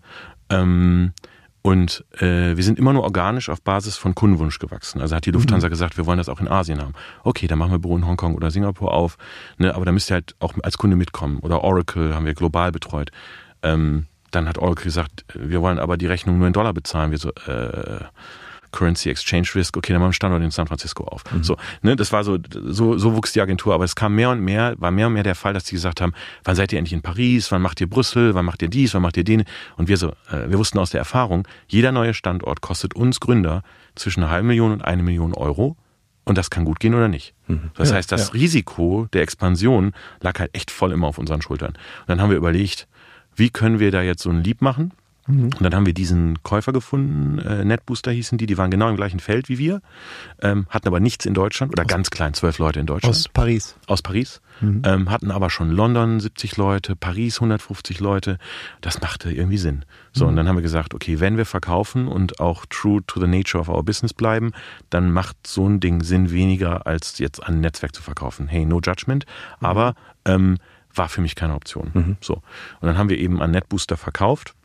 Ein klassischer Earnout-Deal, drei Jahre, aber dadurch, dass die Verhandlungen so lange gedauert haben, waren es dann zweieinhalb Jahre. Earnout heißt, du bleibst in der, du bist quasi Mitarbeiter der neuen Eigentümer. Genau, richtig. Company. Und du kannst mehr Geld verdienen, wenn du besser performst äh, und weniger, wenn du schlechter performst. So klassische Earnout-Struktur im M&A-Prozess. Und ähm, Marco ist dann nach einem Jahr raus. Das war auch so ähm, besiegelt und beschlossen, was okay war. Und ich bin halt da geblieben. Und hatte aber auch die Ambition, da noch mehr, mehr zu reißen. Bin dann nach London gezogen, für, um da auch eine wichtige Rolle spielen zu können in dem Konstrukt. Das waren, wir waren um die, sagen wir mal, 150 Leute. Das 130 gewesen sein, keine Ahnung. Und die waren so 300 irgendwas Leute. Das war also eher, es war schon fast nicht equal, aber die hatten halt sehr viel mehr Infrastruktur. Die hatten 15 Büros, wir hatten sieben. Es machte schon irgendwie Sinn. Aber wir haben klassisch verkauft, 100 Prozent. Ne? Das war kein Merger. Äh, Klar, wir haben es Merger genannt, aber es war kein Merger. So, und ähm, dann hat, ähm, wir waren sehr profitabel und sehr effizient. Und die waren nicht so profitabel und nicht so effizient. Und dann ähm, kam das Board und die waren gelistet in Pariser Stock Exchange. Ich sage immer, damals fand ich das total cool, so ein Listing. Heute würde ich sagen, mit meiner Erfahrung jetzt, ein paar Jahre später, ist eher so ein Shit-Listing. Ne? So viel zu klein eigentlich für so ein Listing. Und in einem super ineffizienten Markt in Paris. Ne? Äh, Will es eigentlich nicht gelistet sein. Aber egal. Ähm, und dann haben die irgendwann gefragt, also Board irgendwann gefragt, ihr macht das schon relativ gut da bei euch, bei den Metas. Habt ihr nicht Lust, irgendwie das Zepter zu übernehmen? So, warum nicht? und so sind wir dann, äh, wie die Mutter zum Kind, irgendwie Naja. ähm, die Führungsebene von diesem Konstrukt geworden. Haben auch über den Earnout relativ viele Aktien gekriegt, äh, weil wir sehr, sehr gut waren äh, während der Earnout-Phase und haben darüber schon relativ viel Kontrolle über dieses Konstrukt bekommen. Und dann habe ich halt noch viereinhalb Jahre lang ähm, NetBooster geleitet als Global CEO aus Paris heraus, aber in London gelebt dann. Und 2016 war dann Schluss. Habe ich dann Also, alles verkauft, äh, was hauptsächlich daran lag, ähm, dass ich ähm, wie immer relativ ambitioniert war und einen Plan hatte, den die Shareholder hauptsächlich, ähm, also wir hatten äh, 30, 40 Prozent Float im Aktienmarkt und der Rest war Private Equity und Family Offices. Also gehandelt, Float ist, welche, wie viele Aktien gehandelt sind und wie viele Aktien nicht handelbar sind, weil sie in festen Händen liegen. Und die Majority lag in festen Händen, inklusive unserer Anteile. Ne? Und die Minority, also so 30, 40 Prozent war so im, im Public Float Okay. äh, der Firma. Ähm, und äh, den hatten wir dann, äh, Thomas Armbruster, mit dem ich heute noch arbeite, war mein CFO damals, den habe ich da mitgenommen von Meta. Ähm, und ich hatten diesen genialen Plan, ähm, zu sagen, guck mal, wir sind jetzt 25 Standorte, 1000 Mitarbeiter in Europa, Mittlerer Osten und Asien. Wir müssen die USA haben. Da war sicherlich ein gewisser Selbstantrieb auch bei. Ne? Also ich wollte halt gerne nach New York. Ähm, aber da war natürlich auch der logische nächste Schritt da. Wie kommen wir auf 1500 Leute oder auf 2000 Leute? Und USA, wir hatten kaum Kunden da, wir hatten keinen Stand, richtigen Standort da. Und da war die Idee, Kapital zu raisen. Das haben wir auch gemacht. Und dann uns einen Amerikaner einzuverleiben. So entweder ein, ein Acquisition oder ein Merger of Equals. Merger of Equals heißt, du nimmst die gleich große Company von den KPIs, Financial KPIs, führst die dann zusammen. Und mein Plan war, weil ich den Pariser Aktienmarkt ähm, super spannend fand, aber halt auch richtig scheiße, ähm, weil effi- ineffizient, nicht in meiner Sprache, äh, gab es sehr viele. Äh, wenn zum Beispiel ein Analyst ähm, am Freitagmittag irgendwie sagt, äh, Downrating für, für die Company, dann verlierst du halt irgendwie am Freitagnachmittag 10%, wenn dein Market Maker nicht schnell genug ist. Weil halt einfach du nur 10.000 bis 20.000 Aktien an einem Freitag handelst. Ja, das heißt, da droppt einer 2.000 Aktien und plötzlich bist du 3% runter. Was nichts mit den Fundamentals des Unternehmens zu tun hat. Das ist halt bei kleinen gelisteten Companies echt ein Problem. Ne? So. Ähm, und mein Plan war Delisting in Paris, Merger of Equals zwischen Amerikaner, Relisting in New York. Das war so mein Traum. Ähm, und äh, die haben das auch gebackt. Ähm, wir haben dann einen Partner gefunden, den wir kaufen wollten. Ähm, wir haben in der Zwischenzeit in den vier Jahren die Profitabilität des Unternehmens verdoppelt, also unserer Gruppe verdoppelt. Wir haben ähm, den Umsatz verdoppelt. Äh, und dann haben die halt gesagt, ach, bevor wir jetzt einen Merger machen, verkaufen wir das doch lieber an Publicis oder Havas. Ne? Das war so ein bisschen Frankreich, Paris-Mafia. Ähm, und wir so, nee, wollen wir nicht. Und die so, äh, ist nicht deine Wahl? Ne? Mach mal. So, dann habe ich gesagt, naja, ist schon meine Wahl. Muss ja nicht. Ne? So, und dann habe ich halt entschieden, ähm, zu gehen. und meine Anteile an die zu verkaufen für den damaligen Aktienkurs, ähm, weil ich unbedingt nach New York wollte, weil ich wusste, der Okay. Prozess wird anderthalb Jahre dauern und gelistete Company ist jetzt nicht so einfach zu verkaufen wie eine Private Company. Ne? So, du musst einen Squeeze-Out machen, das ist echt Arbeit, was okay ist, ähm, aber es dauert lange und keiner kauft das Ding ohne ein Management-Team, was eingeloggt ist für fünf Jahre. So, das ist die Realität und da hatte ich keinen Bock drauf. Wir machen jetzt das New York-Kapitel auf mit ähm, deinen neuen Beteiligungen dort. Nochmal kurze Zwischenfrage. Du hast gerade gesagt, du kommst aus einer Gastronomenfamilie. Mhm, genau, ja. wie, wie, wie, gucken, wie guckt deine Familie auf das, was du da, was du da gemacht hast? also auch die Jahre Wahnsinn, über. ja. Diese, es wird immer größer, es wird immer international. Ja, natürlich. Also gut, meine Eltern sagen natürlich schon, dass die total stolz sind und das Tolle ist und so weiter. Ähm, aber gut, das ist halt Unternehmertum, ne? Ich glaube, ähm, ich glaube, wenn, da gehört halt äh, mit viel Glück, richtigen Moment und natürlich auch dann in dem Moment den richtigen Skill gegebenenfalls, ähm, kann man ja eigentlich alles erreichen, ne? So, das ist jetzt nicht, also wie sollen die darauf gucken? Natürlich mit Stolz, klar. Haben die, gibt es die Gastronomie deiner Familie? Ähm, meine Eltern haben ähm, vor jetzt fast, oh, jetzt darf ich nichts Falsches sagen, fast, vor fast 20 Jahren operativ aufgehört und ähm, seitdem leben die von Vermietung, Verpachtung. Genau, die haben das dann verpachtet. Ähm, die hatten auch noch, noch weitere Immobilien, unabhängig von der Gastronomie. Genau. Ah, das Schöne an Gastronomie in Deutschland, dass man auch besitzt.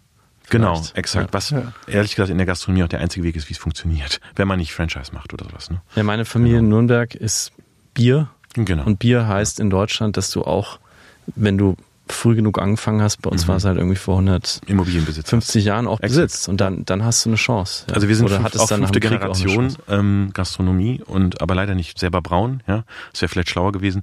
Ähm, und das Haus, in dem ich aufgewachsen bin, ist eines der ältesten Häuser in Nordrhein-Westfalen. Das ist jetzt über 750 Jahre alt. So ein uraltes Fachwerkhaus in Mülheim an der Ruhr. Genau. Ja.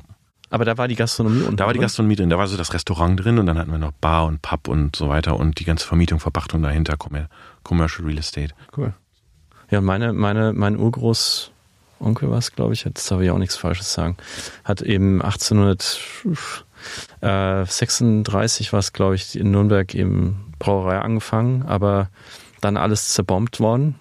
Und mein Großvater kam dann zurück und hatte aber noch die Verträge und die Ah, cool. Rezeptur und konnte dann zu einer anderen Brauerei gehen und sagen, könnt ihr mir helfen, das Geschäft wieder aufzubauen. Und jetzt mein Vater, dann jetzt mein Bruder. Also es ist, glaube ich, fünfte oder sechs. Wir sind jetzt, glaube ich, bei der sechsten. Ja. Generation, also ganz, ganz ähnlich. Ich habe aber ganz, also ganz äh, persönlich, ich bei mir hört manchmal ein bisschen das Verständnis auf, wenn ich an, an ganz große Konzerne, also Unternehmertum, ja, mir geht's mir so ähnlich wie mit dir, habe ich irgendwie so ein bisschen mit, mit eingebacken. Aber wenn so, wenn es so skaliert und so ganz groß wird, da hört bei mir manchmal so ein bisschen das Gehirn auf zu, zu funktionieren. Oder ich kriege da dann irgendwie so eine, so eine Blockade, weil ich kenne einfach vom Auswach, Aufwachsen, Ja. ich kenne das kleine Business, wo jeder sich kennt und so. Und manchmal bin ich dann so ein bisschen so, "Uah, das wird mir jetzt zu krass. Ähm, aber das geht dir nicht so. Du hast es, du hast diese Nee, Schwelle irgendwie ich schnell. Glaube, was, was, schnell also gut, überschritten. Du hast ja irgendwie, also bei 150 Leuten ist es schon noch so, dass du die meiste vom Händeln- Händeschütteln her kennst. Aber du hast halt deinen Circle da von den 30, 40 Leuten, mit denen du relativ eng bist. Aber als wir irgendwann 1000 Leute an 25 Standorten waren, du, du musst dann auch einfach los sein. Du kannst es erstens schwer kontrollieren, ohne Micromanagement zu machen. Ja, und dann haben die auch keinen Spaß. Wir haben dann einfach so einen Zirkel von erster, zweiter Layer gehabt, mit dem wir sehr, sehr gut konnten. Und da, Verstehe. da wurde diese unternehmische Kultur, da fand die sich wieder. Ähm, und die haben das dann weitergetragen. Also du bist und, immer noch ein Small Business im Kern, aber und jeder von denen im Mhm. Exakt. Small Business hat sein aber, eigenes Small Business. aber approachable. Ja, so, weil das ist halt, also das ist halt eigentlich meiner Meinung nach Modern Leadership, ne, dass du approachable bist, ähm, was natürlich teilweise abstrakt ist, ne, weil die Leute, wir hatten das vorhin gesagt, wenn du dich, also als CEO von einem Business, wo du ein bisschen public bist, weil ich mache ja relativ viel, poste auch viel und mache viel auf LinkedIn und so weiter. Ähm, die Leute haben natürlich genau dieses Gefühl, was wir heute mit Celebrities haben, wenn wir denen auf Instagram folgen. Wir glauben, wir kennen die. So, und dann triffst du die, gehst in ein Büro rein und hast die noch nie gesehen, aber die kennen dich. Also die denken, die kennen dich, weil sie dir halt auf Instagram folgen, auf LinkedIn, Podcast gehört haben. Das ist schon seltsam teilweise. Ne? Aber was, was cool ist, weil du da natürlich schon irgendwie Kultur schaffst. Ne? Ja. Ich wollte noch sagen, bevor wir in das äh, New York Kapitel kommen und auch zu deiner wirklich spannenden Neugründung, einmal, äh, ich versuch's und du korrigierst mich, wenn ich falsch liege, noch zusammenzufassen, was dazwischen passiert ist. Du bist dann, nachdem du raus bist aus der Company, hast, bist du, glaube ich, auch nach New York gezogen Genau. und dann zu Reprise, Genau, gehört zu IPG. also IPG. Mhm. Und ähm, die hatten das Problem, dass die eine Digital Front Door Media Agency haben wollten, weil die UM und Initiative haben, UM und Initiative, die aber eher von Kunden eher als traditionell geparkt werden, die zwar digital können, aber im Herzen traditionell, Mhm. jetzt darf ich das ja wieder sagen, das sind genug Jahre rum oder so, ähm, seitdem ich da weg bin. Und Reprise war ein bisschen so ein vergessenes Pflänzchen, was die 2008 acqui- also gekauft hatten und dann in die Agenturen integriert haben, als Digitalkompetenz. Und ähm, mein Chef damals ähm, und Michael Roth hatten diese Vision, wir müssen eigentlich, ehrlich gesagt, ein digitales Schnellboot bauen. So als Competition gegen iProspect, gegen diese aufkommenden reinen Performance-Buden, die global waren. Das hatte IPG nicht. Und ähm, dadurch, dass die damals, also IPG hat damals ein Angebot gemacht, NetBooster zu kaufen, daher kannte ich die. Aber als Okay. ich dann weg bin, haben die mich halt angerufen und gesagt, dann komm doch zu uns, ist ja viel günstiger. Ich so, na, so günstig wird's nicht. Ähm, so, aber dann bin ich halt dahin und habe Reprise geerbt, was äh, keine Marke hatte, nur ähm, intern Agenturen geserviced hat, keine Direktkunden hatte, aber eben die Kompetenz hatte. Und die haben mir gesagt, es sind so 600 Leute, die du da so erbst und mach da mal was draus. So, wir geben dir relativ viel Freiheit. Ähm, dann habe ich mal durchgezählt, da waren es eher so 800 Leute, die aber teilweise wirklich über die ganze Welt verstreut in Büros von McCann saßen, RGA und so weiter. Und habe dann ähm, zwei interne Roll-Ups gemacht, habe eine So- Social-Agentur dazu, das war rein Search Reprise, Mhm. hab eine Social-Agentur dazu geholt und eine Mobile-Agentur. Die Ja. haben wir da reingerollt und haben das Ding Reprise Digital genannt, voll umgebrandet. Ähm, Future Brands hat damals das Branding für uns gemacht, äh, als, als Partner aus IPG-Netzwerk heraus. Und das habe ich drei Jahre gemacht, das hatte ich äh, auch damals so versprochen. Ich komme für drei Jahre und dann mache ich mich wieder selbstständig. Das war dein Corporate America, wo wir vorhin Genau. kurz drüber gesprochen haben. Richtig. Und dann äh, 800 Leute geerbt. Nach drei Jahren waren wir 3000 Leute. Ähm, ich habe mit 80, 83 Millionen Net Revenue angefangen, also Agenturumsatz angefangen, als ich die 800 Leute geerbt habe und bin bei 315 Millionen gegangen. Genau, das war schon Wow. echt eine geile Success Story. Ähm, und wir haben den EBITDA verdreifacht oder sowas. Also absolut verdreifacht. Das ist schon Knaller gewesen. Aber nicht nur mein Verdienst, sondern wir waren 3000 Leute, ich hatte ein geiles Management-Team und wir haben natürlich aus einem gigantischen Schlauch von Leads getrunken, die keiner haben wollte. Ne? Weil das, also ich weiß nicht, also die Erfahrung, die ich mit Netzwerken habe, ist, die äh, ertrinken natürlich in Kunden, die mit denen arbeiten wollen, auch heute noch. Ähm, und die sortieren, gerade in den USA, sortieren die vor allen Dingen ähm, so ab 100 Millionen Mediabudget in der Mediawelt, Stapel angucken, alles unter 100 Millionen eher so Papierkorb. Ne? Es sei denn, es ist irgendwie was, was sie unbedingt haben wollen. Und ich habe eigentlich immer den Papierkorb ausgeschüttet am Abend, habe geguckt, was ist da so drin. So, und dann habe ich gesagt, 25 Millionen Media, mache ich einen rein Digital-Pitch, brauche ich kaum Infrastruktur für, mache ich. So und so habe ich relativ zügig ähm, relativ geile Kunden gewonnen da drüben. Und dadurch sind wir relativ schnell gewachsen. Wir hatten also, das Coole war, wir hatten das Agenturgeschäft, das heißt, äh, FCB kam zu mir, McCann kam zu mir, könntest du mitpitchen, wir brauchen Digitalkompetenz. UM-Initiative, immer wenn die was gewonnen haben, haben wir das ganze äh, operative Execution für Search, Social und so weiter gemacht. Und ich habe auch noch selbst mir Kunden geholt. Also wir hatten eigentlich drei Leadquellen und das wuchs dann relativ zügig, ab dem Moment, wo man das konnte. Machst du das auch, Olli, dass du abends den Papierkorb nochmal umkippst und sagst, Ja, also wir, wir kriegen tatsächlich auch äh, Pitch-Weiterleitungen aus dem Netzwerk. Ähm, das ist, das ist, wir sind aber in einem, Anderen Segment. im anderen Segment, wir sind eher in der Kreativ, Ah. in einem Kreativsegment ähm, und vor allem, wir sind ja auch als PR-Agentur nochmal noch mal ganz anders. Wir kriegen natürlich viel mit, äh, wir kriegen aber auch direkt Anfragen. Also wir haben ja unsere Marke behalten. Genau, richtig. Und deswegen, Ja. äh, das ist, Ja, glaube ich, genau. auch sehr, sehr wichtig und auch etwas, wofür du immer einstehst, dass die, die Exakt. Agenturen, die gekauft werden, ihre Marke behalten und ihre Kundenbeziehung behalten. Das heißt, wir kriegen direkt Anfragen von Mhm. Unseren Kunden und gar nicht, also wir kriegen jetzt inzwischen beides. Genau, du hast also zwei Pipes. Genau. zwei- Exakt. Ja, was, was super war, in meinem Fall waren es drei, weil eben McCann den Kram auch verkauft hat. Ich hatte Ja. McCann, also Kreativagenturen, die es haben wollten. Äh, Ich hatte Mediaagenturen, die es haben wollten und ich hatte meine Direct Pipe. Und das hat natürlich sehr geholfen. Aber Jetzt da bin ich trotzdem nach drei Jahren raus. wenn man, Ja. wenn man äh, von außen auf die New Yorker äh, Advertising-Agenturwelt guckt, als jemand, der die nicht kennt, Mhm. von innen, so wie, so wie ihr, ist das ja, verbindet sich das schnell mit, mit Mad Men. Also die, die Madison Mhm. Genau so war's. Avenue als, als, als Hort der Zigarrenrauchenden Jetzt darf man leider nicht mehr. Ähm, Eben.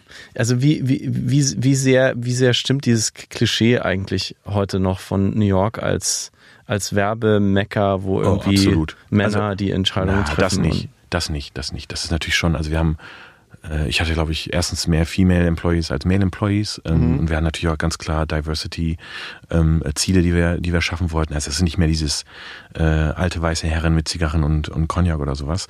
Was ich aber schon gemacht habe, ich habe mir erstmal einen Kühlschrank hingestellt und Bier reingemacht. Ja, was für die natürlich irgendwie revolutionär war. Aber alle gut fanden. So, du musst halt nur gucken, dass wenn du mal einen Intern hattest, der nicht 21 war, dass er nicht Mhm. an den Bierkühlschrank ran durfte. Und dass du das richtige Bier nimmst, weil Bud und Coors will ja auch keiner trinken. Nee, das trinke ich nicht. Also hast du dann Import, Mhm.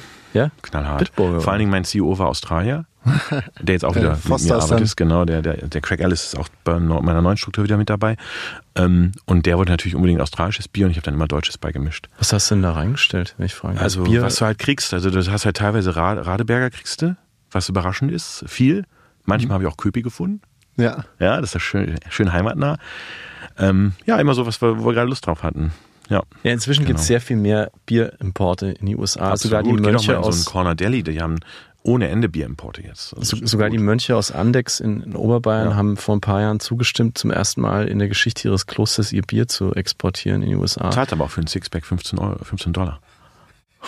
Yes, it Welcome comes to with the price. Ja. Also, aber es wäre heute einfacher, wahrscheinlich die deutschen Hm. Biere in, in den Kühlschrank zu stellen. Absolut. Ähm, Olli, Ja, um, um das Bild auch wirklich komplett zu machen und wir wollen jetzt, da gab es noch eine weitere Zwischenstation von dir, Genau. Spring Studios. Genau, ich glaub, richtig. Studios. Ja. Wie lange war das? Ähm, ich war zwei Jahre da. Ähm, Okay. Aber so, also ich bin bei IPG raus, ähm, auch dann wieder natürlich Mhm. mit, der, mit dem Antrieb, jetzt mache ich aber mein eigenes Ding. Äh, und dann ruft der Headhunter an, äh, den man dann so kannte und meinte, ich habe ja was, schau es mal an. Und ich habe, was ich bei IPG gelernt habe, war alles, was ich vorher nicht konnte. Ich konnte vorher Digital Media, Performance Marketing sehr gut, konnte kreativ überhaupt nicht, konnte auch TV, Radio, überhaupt, also war für mich irrelevante Kanäle, außer DRTV, das fand ich immer geil, verkaufen, verkaufen, verkaufen. Ähm, und äh, habe da viel gelernt, auch Barter-Deals und so und habe so gemerkt, gerade bei den großen Pitches, wir haben natürlich auch Mercedes gegen Omnicom gepitcht, American Express gewonnen gegen Publicis und so weiter, dass vor allen Dingen die Mischung aus Kreativ und Media eigentlich der Knaller ist. Also, weil Media immer mehr ein Zahlenspiel geworden ist, weil je, also ab einem bestimmten Niveau können es alle gut, müssen wir ehrlich sein. So, und ab einer bestimmten Größe von Konzern haben auch alle die gleichen Preise. Das ist dann am Ende, glaubt der Kunde wirklich, dass du so gut bist, wie du sagst, dass du es bist und Procurement Exercise. So. Wenn du aber mit Kreativität zeigst, wie das dann am Ende in der Activation lebt, Mhm. dann gewinnst du den Pitch. Und das hat für mich, das habe ich auch bei Reprise damals angefangen, mir sehr viel Hass eingeholt, äh, was auch ein Grund war, warum ich gegangen bin. Ich habe dann in Reprise eine Kreativagentur gebaut, weil für mich klar war, der einzige Weg zu gewinnen ist, wenn ich diese, ich sage immer, ähm, wenn ich diese artificially kept apart Trades zusammenbringe. Ja, ähm, so und da habe ich so ein bisschen Blut geleckt, was Kreativität angeht. Und dann habe ich gesagt, ja gut, dann kam Spring um die Ecke, die suchten einen europäischen CEO, aber in New York verschiedene Gründe, was die Shareholder-Struktur anging. Die wollen halt eben keinen amerikanischen CEO haben.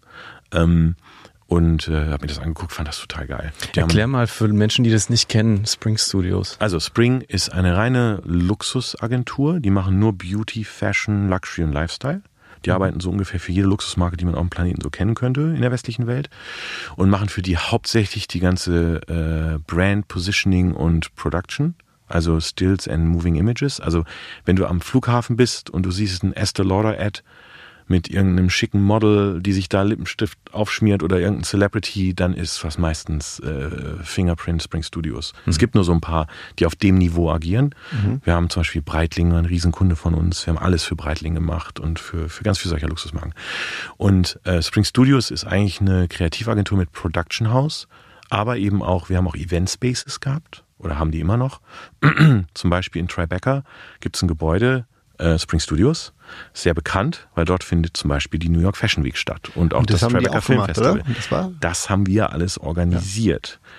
Was fett ist. Und als, also als Mensch, der jetzt kein Werber ist, der, ich kenne diesen, diese Event-Location als eine der Genau. schicksten, besten. Das ist Tentpole wirklich Event alles Location. weiß, genau. große Fenster, Genau. Parkett. Das ist New York, wie man sich aus dem Exakt. Modekatalog vorstellt. Exakt.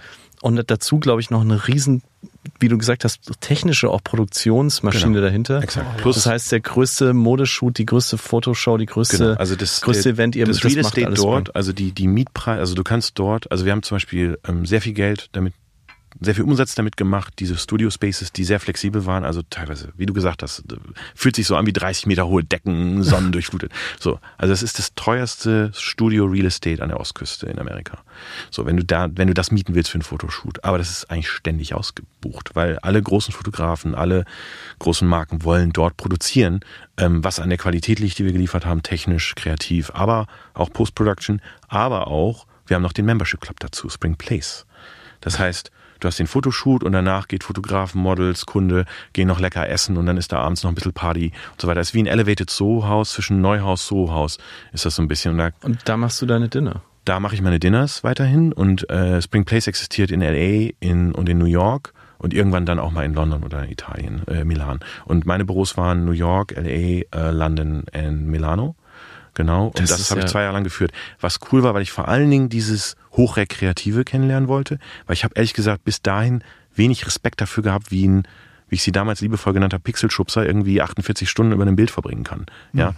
wenn da nicht steht, jetzt kaufen für 99 Euro, was machst du da? So, ich, äh, I'm exaggerating, ne? So, or not. Aber ich wollte es, ja. or not. Ich wollte es besser, ich wollte es besser verstehen und habe sehr viel Respekt dafür entwickelt. Ähm, in der Pandemie aber auch, also ich habe mich da eingekauft, mir hat auch ein Teil davon dann gehört, ähm, habe dann in der Pandemie gemerkt, oder sagen wir in der Pandemie, aus der Pandemie herauskommt, gemerkt, ähm, dass da Media und Kreativ zusammenzubringen nochmal echt ein Stretch wird und habe mich dann eben entschieden, äh, losgelöst von Spring, ähm, Kapital zu raisen und dann Meet the People zu gründen. Als Aber du bist jetzt raus Company. bei Spring. Studios, ich bin bei Spring als Investor und CEO natürlich raus. Ich kann nicht beides machen, das geht nicht. Das wäre auch falsch. Ne? Genau, genau, genau. Ja, ich habe eine tatsächlich eine Kollegin, die jetzt wieder zurück zu Spring gegangen ja, ist. Die hat während der Pandemie mhm. mit mir zusammengearbeitet und die hat jetzt halt gesagt, das Team ist kleiner bei Spring Studios ja. Ähm, ja. und sie ist zurückgegangen als Event Producer und sie ist genau sie arbeitet wirklich Tag, und, Nacht. Ich weiß, das, ähm, also es ist schon echt hart. Es ist tough da. Ja, ist hart, weil die Kunden unglaublich anspruchsvoll sind. Ähm, und wir, also die Firma hat auch in der Pandemie gelitten. Das ging von, eigentlich wollte ich in 2020 100 Millionen Agenturfees sein. Ja, als ich, ich habe ähm, im September 19 übernommen. Da waren wir so bei 80 und mein Budget war eigentlich für 2020 100 Millionen. Und im Januar, Februar waren wir on track. Also Umsatz Agenturfees, ne? So. Agenturfees, das genau. müsst ihr mir nochmal erklären. Also, also du, du, also Mediabudgets rechnen wir nicht rein, das ist ein Pass-Through, ne? Okay. So, sondern was du wirklich an, was ist das Rohmarge hier? Rohmarge sagt man hier, glaube ich, ne? Ja. ja. Rohmarge sagt man hier. Also was genau. du wirklich an Rechnungen schreibst, sozusagen. Genau, wo du dein Personal mit bezahlst. Okay. Nicht, was du an hast. Sagen wir mal, Kunde kommt zu dir und sagt, ich möchte diese Flasche designen, die vergebe ich dir mit Millionen Dollar. Ich möchte aber auch für 10 Millionen die Werbung schalten. Die Werbung schalten rechnen wir nicht rein, sondern nur das, was wir fürs Werbeschalten bezahlt kriegen als Agenturleistung. Verstehe. So. Ja, oder für die Kreativleistung. Für das die nennen Leistung. Wir, das genau. nennen wir genau. Net Revenue ähm, also echte Leistung erbracht, nicht irgendwie Geld von A nach B bewegt. Mhm. So. Ähm, und da wollte ich 100 Millionen schaffen. Ähm, und dann kam die Pandemie im März und dann Studios zu, äh, äh, Membership Club zu, Kreativbudgets gestrichen, 50% Revenue Drop. Dann kommst du von einem geilen Build-Case und vielleicht sogar M&A-Case, ne, wo du dazu kaufen kannst, kommst du halt in einen reinen Restrukturierungscase. So, und dann haben wir das zwei Jahre gemacht. Tom Armbruster, mein Weggefährte, mal wieder, ähm, zusammen mit mir, Tom in London, ich in New York, ähm, und haben das Ding dann durch die Pandemie geführt ähm, und dann wieder so aufgesetzt, dass es, äh, dass es der Company gut geht, was mhm. hart war. Ne? Weil du musst überlegen, du kennst das Gebäude in New York, sowas ist nicht billig. Ne? Auch durch die Pandemie, Pandemie durchzufüttern. Und du kennst auch New Yorker Vermieter. Puh, das, ja, das gehört euch nicht das Gebäude, sondern ihr mietet. Also das hat nicht Spring Studios gehört, das gehört aber der Investorengruppe dahinter. Und die waren nicht nett? Doch, wir haben die schon nett gemacht aber das ist halt nicht sustainable langfristig so. Ne? Mhm. So, wie dem auch sei, mhm, ähm, wir haben die dann durchnavigiert, haben dann aber für uns entschieden, ähm, eigentlich wieder mehr, also mehr äh, Shareholder-Gewalt über das zu haben, was wir bauen wollten für die Zukunft. Und haben dann eben äh, Private Equity Capital geraced und dann jetzt Meet the People gegründet. Jetzt kommen wir zu deinem aktuellsten Chapter, quasi in der letzten Viertelstunde Podcast. Ähm, genau, und habe dann gesagt, okay, ich hatte ja schon also ich glaube, die prägenden Momente waren, ähm, auf 1000 Leute zu kommen, 950.000 Leute, egal, ähm, mit der Pariser Struktur, wo wirklich eine unternehmerische. DNA drin war, mit meiner eigenen Company, mhm. die wir auch nicht umgebrandet haben, ne, die war weiter Meta People. Ja. Ähm, diese unternehmerische DNA zu haben at scale, mhm. wo unsere äh, Landes-MDs, also die Managing Director, die die Märkte geleitet haben, würde ich sagen, nicht nur mit uns oder für uns gearbeitet haben, sondern wirklich du unternehmerische Freundschaften gebaut hast. Was sehr geil war. Wir sind, äh, haben uns fast einmal im Monat irgendwo getroffen und haben wirklich bei langen Dinners entschieden, wo geht die Reise hin. Es war richtig cool. Diese, äh, ähm, sagen wir mal, ähm, scrubby, aber unternehmerische DNA at Scale, kombiniert mit der Large Corporate, die ich bei IPG kennengelernt habe, ähm, den Vor- und den Nachteil. Ne? Ja. ähm, das in der Kombination mal durchzudenken, wie könnte das aussehen, wenn du es richtig machst oder besser machst. Richtig ist ja relativ, ne? Sondern wenn du es besser machst. So und wir sagen heute, unser Claim ist so ein bisschen, äh, äh, we believe we can do holding companies better. Ja, ähm, weil gerade amerikanische Holding Companies, no pun intended, ähm, in den USA ist halt wirklich dieses Two Weeks Notice ist halt einfach schrecklich. Du musst aus meiner Sicht, wenn du geile Produkte oder Services langfristig an Kunden anbieten willst und liefern willst, musst du Konsistenz haben. Du musst loyal zu deinen Mitarbeitern sein und du musst loyal zu deinen Kunden sein. Das geht nur partnerschaftlich. So. Und deshalb haben wir das Ding auch Meet the People genannt, weil jeder immer nur die letzte Tech-Sau durchs Dorf treibt. Was ist die letzte SaaS-Solution? Wie digitalisiere oder automatisiere ich kreativ? Äh, Ist ja alles schön, aber es sind eigentlich alles nur Tools. So. Ja, ähm, Metaverse ist jetzt das nächste Ding. Ja, natürlich, klar, das ist eine Evolution von Consumer Behavior, ähm, der wir uns anpassen müssen. Das ist ja fein. Aber es ändert ja nicht, dass du einen Kreativen brauchst und einen Strategen, die sich Gedanken dazu machen. Und die Leute werden überhaupt nicht mehr celebrated. Die werden überhaupt nicht mehr auf das Podest gestellt, außer vielleicht sie kriegen einen Award. Da geht keiner, da, alle reden nur darüber, jetzt hat irgendjemand äh, im Metaverse irgendwas gemacht. Aber dass dann Kreativer notwendig ist oder ein Stratege, die sich da hinsetzen und die Köpfe einhauen, damit der Kunde versteht, was da realistisch ist und was man auch machen kann, das fällt komplett hinten runter. Also wenn man sich die, die, die deine Branche als, als Werkstatt vorstellt, sagst du, wir verherrlichen gerade den Werkzeugkasten. Total. Aber die Leute, die da eigentlich stehen, die Schreiner und die, und die Tischler und so, Und die, warum? über die spricht keiner. Und warum? Weil Valuations für Tech Tech Companies besser sind. Weil Mhm. Company Valuations, also es geht immer in Richtung Shareholder, Shareholder Value, Mhm. ne, Creation. So, die, die Valuation von voll digitalen Companies und die Valuation von Tech Companies sind einfach höher gewesen, slash immer noch höher, als von einer Service Company. Service Company, no tangible assets, only risk, no ARR. Im schlimmsten Fall, also sorry. Ähm, tangible heißt, du hast halt keine Maschinen rumstehen, Mhm. du hast halt eigentlich nichts Anfassbares, Nur Code. Du hast eigentlich nur Walking Assets. Menschen. Die können morgen so, aus der Tür verstehe. raus oder in die Tür reinkommen. Ja, und die haben die ganzen Relationships und die haben die ganze Intelligenz. So. Das heißt, Servicegeschäft an sich ist ja eigentlich ein super riskantes Geschäft. Du musst halt wissen, wie es funktioniert. Wie kriegst du es hin, dass ein Kunde sticky ist, dass die bleiben? Ja, du bist ja auch keine SaaS-Tech-Company, die einen Fünfjahresvertrag für eine Software äh, äh, verkauft, die einmal entwickelt wird und dann nur renewed wird oder abgedatet wird. Das nennen wir ja im Venture Capital Slang ARR, Annual Recurring Revenues. Das gibt's ja im Agentur-Kreativgeschäft nicht. Du hast vielleicht einen Retainer, also du kriegst dann monatlich eine Fee, aber wenn der Kunde weg will, ist der weg.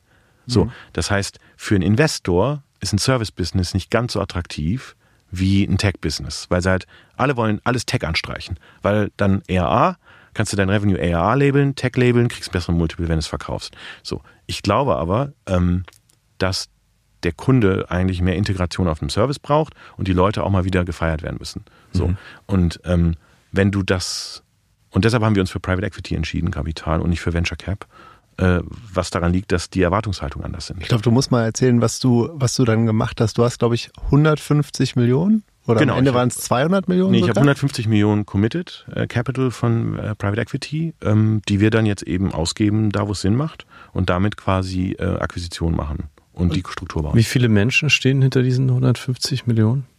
Hm, heißt was? Also wie viele Menschen sind da daran an diesem Ein Investor. ein einziger ein Mensch? Private Equity Fund.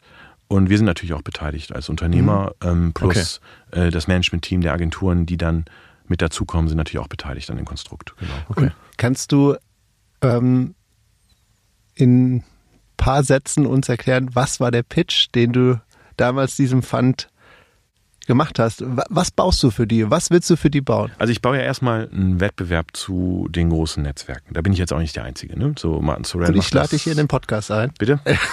genau. Nee, was ja, ey, das ist ja, äh, wir, wir, es geht ja nicht darum, es geht ja nicht darum, äh, äh, ähm, ähm, die alten Strukturen zu ersetzen. Darum geht's ja nicht, sondern es geht darum, äh, neue Strukturen neu zu denken und damit gewissen Kunden, die sich auch verändern wollen, eben in, in die Richtung zu begleiten. Da bin ich jetzt auch nicht der Einzige.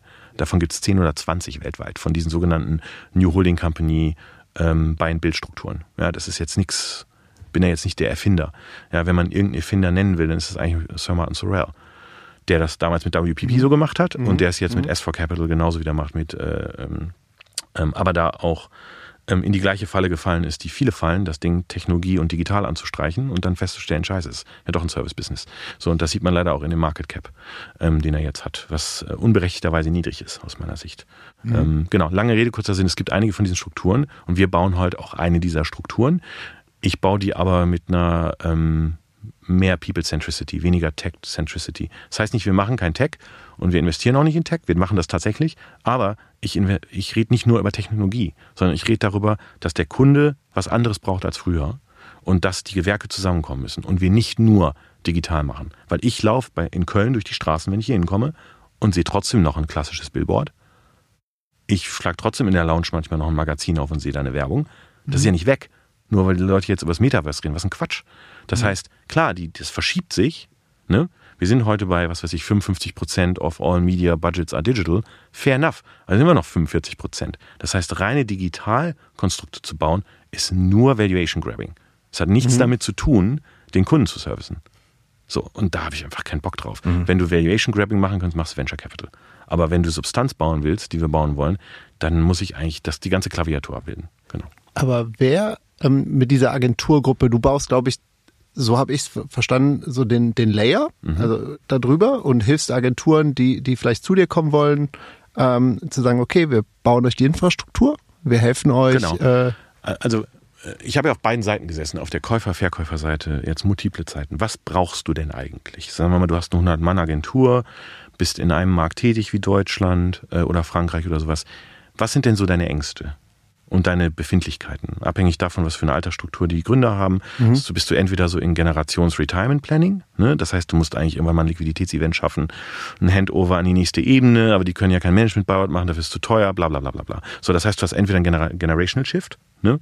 ähm, was meistens dann auch in der Agentur sich widerspiegelt im Sinne von Digitalisierungsgrad, ähm, oder aber du hast eine Situation, wo sich entweder die Gründer nicht einig sind, Ne? Leben verändern sich. Ähm, oder du hast die Situation, dass sie sagen, so jetzt haben wir irgendwie schon so eine Struktur geschaffen, das Ding ist was wert, wir wollen, äh, wir haben relativ viel Volatilität im, im Markt, ne? egal ob Corona oder ob äh, Looming Recession, War, irgendwann klopft dir zu Hause ein Lebenspartner an und sagt, warum leben wir eigentlich mit drei Kindern immer noch in einer Wohnung, wenn deine Agentur 100 Leute sind? So, mach mal was. Ne? So, und dann gibt's einfach oftmals den Wunsch, irgendwie ein paar Chips vom, äh, take some chips off the table. Ne? So, und ähm, meistens haben die alle das, die Situation, egal, es ist ja so eine perceived perception of your own business and success. Du hast 50 Leute und du hast keine Ahnung, wie du auf 100 kommen sollst. Du bist 100 Leute, du hast keine Ahnung, wie du auf 200 Leute kommen sollst. Das ist liegt meistens daran, dass du als Unternehmer relativ isoliert bist. Ne, Du hast einfach oft keine Freunde, die in einer ähnlichen Situation sind, die dir da helfen können. Und die meisten Foren und Membership Clubs, wo du dich so anmelden kannst, sind ehrlich gesagt relativ scheiße. So. Ja, weil die, also für Unternehmen ist es sehr schwer, Leute zu finden, die als Mentor agieren können. So, und viele von den Agenturen haben meistens entweder den Druck, dass sie internationalisieren müssen oder Multiple Office aufmachen müssen und einfach selbst den Schneid nicht haben, ja, oder die Angst davor haben, zu Hause Druck haben, weil äh, du hast doch jetzt schon Value kreiert, ich will mal ein bisschen Kohle sehen, äh, oder Generationswechsel oder äh, Shareholder-Issues. Jetzt hört hier ein Agenturgründer aus Düsseldorf, 100 Mann Bude hört Kann zu. auch aus Münster sein. Auch Kann auch aus Münster sein ähm, oder aus Köln. Hört dir zu und äh, hört diesen Podcast. Ja.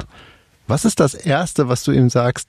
Wie schafft man aus 100 Mitarbeitern vielleicht 200 zu machen Also- und auch den Umsatz? Die, also äh, gut, äh, den Tipp gibt's ja erst, wenn sie, wenn sie auch dazukommen. Aber ähm, nee, Quatsch, ich mache nur Spaß. Aber ich habe ganz vielen schon gesagt, und das, äh, wenn du im Markt fragst, das werden die Leute reflektieren, ich frage die immer, warum willst du, warum willst du, warum redest du eigentlich mit uns?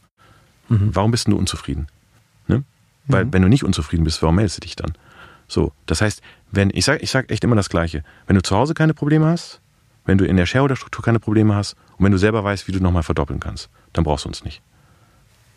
Und warum bindest du dir diese ganzen Probleme ans Bein? Weil du hast ja jetzt gesagt, jeder, der zu dir kommt, hat ein handfestes Problem. Die wirst du dann alle Ja, nee, die haben nicht nur Probleme. Ja, ich habe das vorhin Perceived Perception genannt. Also als Unternehmer, wenn du jetzt sagen wir mal schon zehn Jahre lang arbeitest, die haben ja, also die, die sind EBITDA stark, die wachsen auch Double Digit oder so, die haben eigentlich kein Problem. Das ist, das ist deine eigene Ambition als Unternehmer, nicht zu wissen, wie sieht morgen aus. Gut oder schlecht. So, das, die sind nicht in Not oder sowas. Ne? Wir kaufen jetzt nicht nur Companies in Not. Ganz im Gegenteil. Wir kaufen auch ganz tolle Firmen, die überhaupt gar kein Problem haben. Aber ich will, dass die Unternehmer sich damit auseinandersetzen, warum sitzen wir hier? So. Und ich habe damals da gesessen aus bestimmten Gründen. Und ich reflektiere das auch immer. Ich sage, Ja. ich habe damals nicht verkauft, weil ich musste. Uns ging super. Ne? Aber wir hatten so zwei, drei Gründe, warum wir gesagt haben, es gibt eine gewisse Unsicherheit. Ja, dieses internationale Expansion ist teuer und riskant. Wir haben nie wirklich Kohle vom Tisch genommen und wir haben gelernt, das müsste man eigentlich mal machen. Ja, und ich habe plötzlich zwei Kinder gehabt, wo ich gesagt habe, ich muss jetzt mal irgendwie eine Wohnung kaufen. Sicherheit. Ich das? Sicherheit, Sicherheit, Sicherheit. Ab einem bestimmten, ne? So. Und, und, und jeder hat so seine Motivation. Und die zu verstehen, Okay. ähm, macht Sinn. Warum ziehe ich mir den Schuh an? Äh, weil ich daran glaube, dass die Kombination aus mehreren guten Agenturen einfach ein besseres Produkt liefern wird. Weil in den großen Holding Companies die Sachen ähm, leider nicht integriert werden, wenn du nicht Fortune 500 bist. So. Jetzt gibt es ja auch sehr viele, die klein sind. Zum Beispiel ich, zehn Leute, zehn Kunden oder so.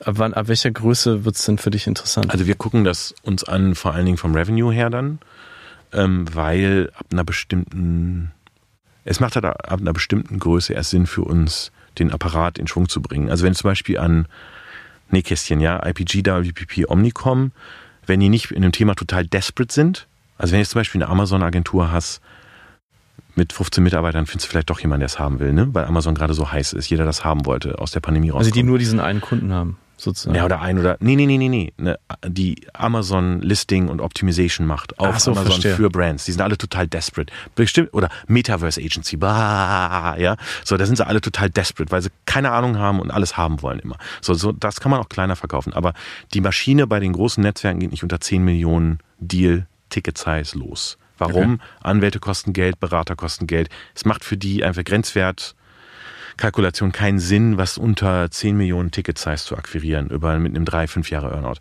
Wir fangen sehr viel kleiner an. Aber es muss halt einfach auch irgendwo Sinn machen. Also ich würde jetzt keine Agentur kaufen, die unter 2 Millionen Umsatz macht. Das macht für uns wenig Sinn, weil du auch sonst vom Risiko, Risik, sorry, Risik, Risk Reward hast ein Problem, weil die meistens dann auf einen großen Kunden sitzen, so ein Klumpenrisiko haben und dann ein paar kleine, um nachzufüttern und die den Traum haben, wir bringen dann den nächsten großen Kunden. Aber wenn wir das tun würden, dann brauchen wir die ja nicht. Ne? Also, weißt du, was ich meine? Das ist dann äh, auch da wieder so ein Disconnect, Risk-Reward-Faktor. Ähm, das macht dann wenig Sinn. Sehr also zwei Millionen muss man in, sagen wir mal, einem europäischen Markt schon haben. In den USA ist es eher fünf. Was ist für dich der größte Unterschied zwischen Chef sein in New York versus äh, Chef sein in Duisburg? Was kein Unterschied. Also alles ist irgendwie ein Unterschied. Ähm, äh, man setzt sich natürlich in New York mit sehr viel mehr Sachen auseinander, ähm, mit denen wir uns, glaube ich, traditionell in Deutschland nicht so auseinandergesetzt haben. Was ähm, ich musste mir, äh, das ist jetzt vielleicht falsch, das zu sagen, aber ich, Duisburg ist halt ein sehr, ähm, sehr schöner Standort, weil Leute sehr dankbar sind. Ne? Mhm. Weil ähm, der Pott und NRW natürlich generell jetzt nicht unbedingt bekannt dafür ist, mit was Duisburg hat 20 Prozent Arbeitslosenquote plus. Ähm, die Leute sind sehr dankbar und auch sehr lange da und, und, und du hast einfach eine ganz tolle organische Struktur, ne? Durch die äh, länger auch die Leute da sind. Und die Leute, die nach unserem Verkauf übernommen haben, waren alles drei Hausgewächse. Ja, die teilweise 15 Jahre bei uns waren. So, das ist halt echt schön. In, in New York ist einfach, der Churn sind halt, du, du weißt einfach, dein, dein, dein Talent-Churn ist 25, 30 Prozent. In der Pandemie war es noch mehr. Wir hatten ein Business in Kanada, wo wir 65 Prozent Churn hatten in einem Jahr.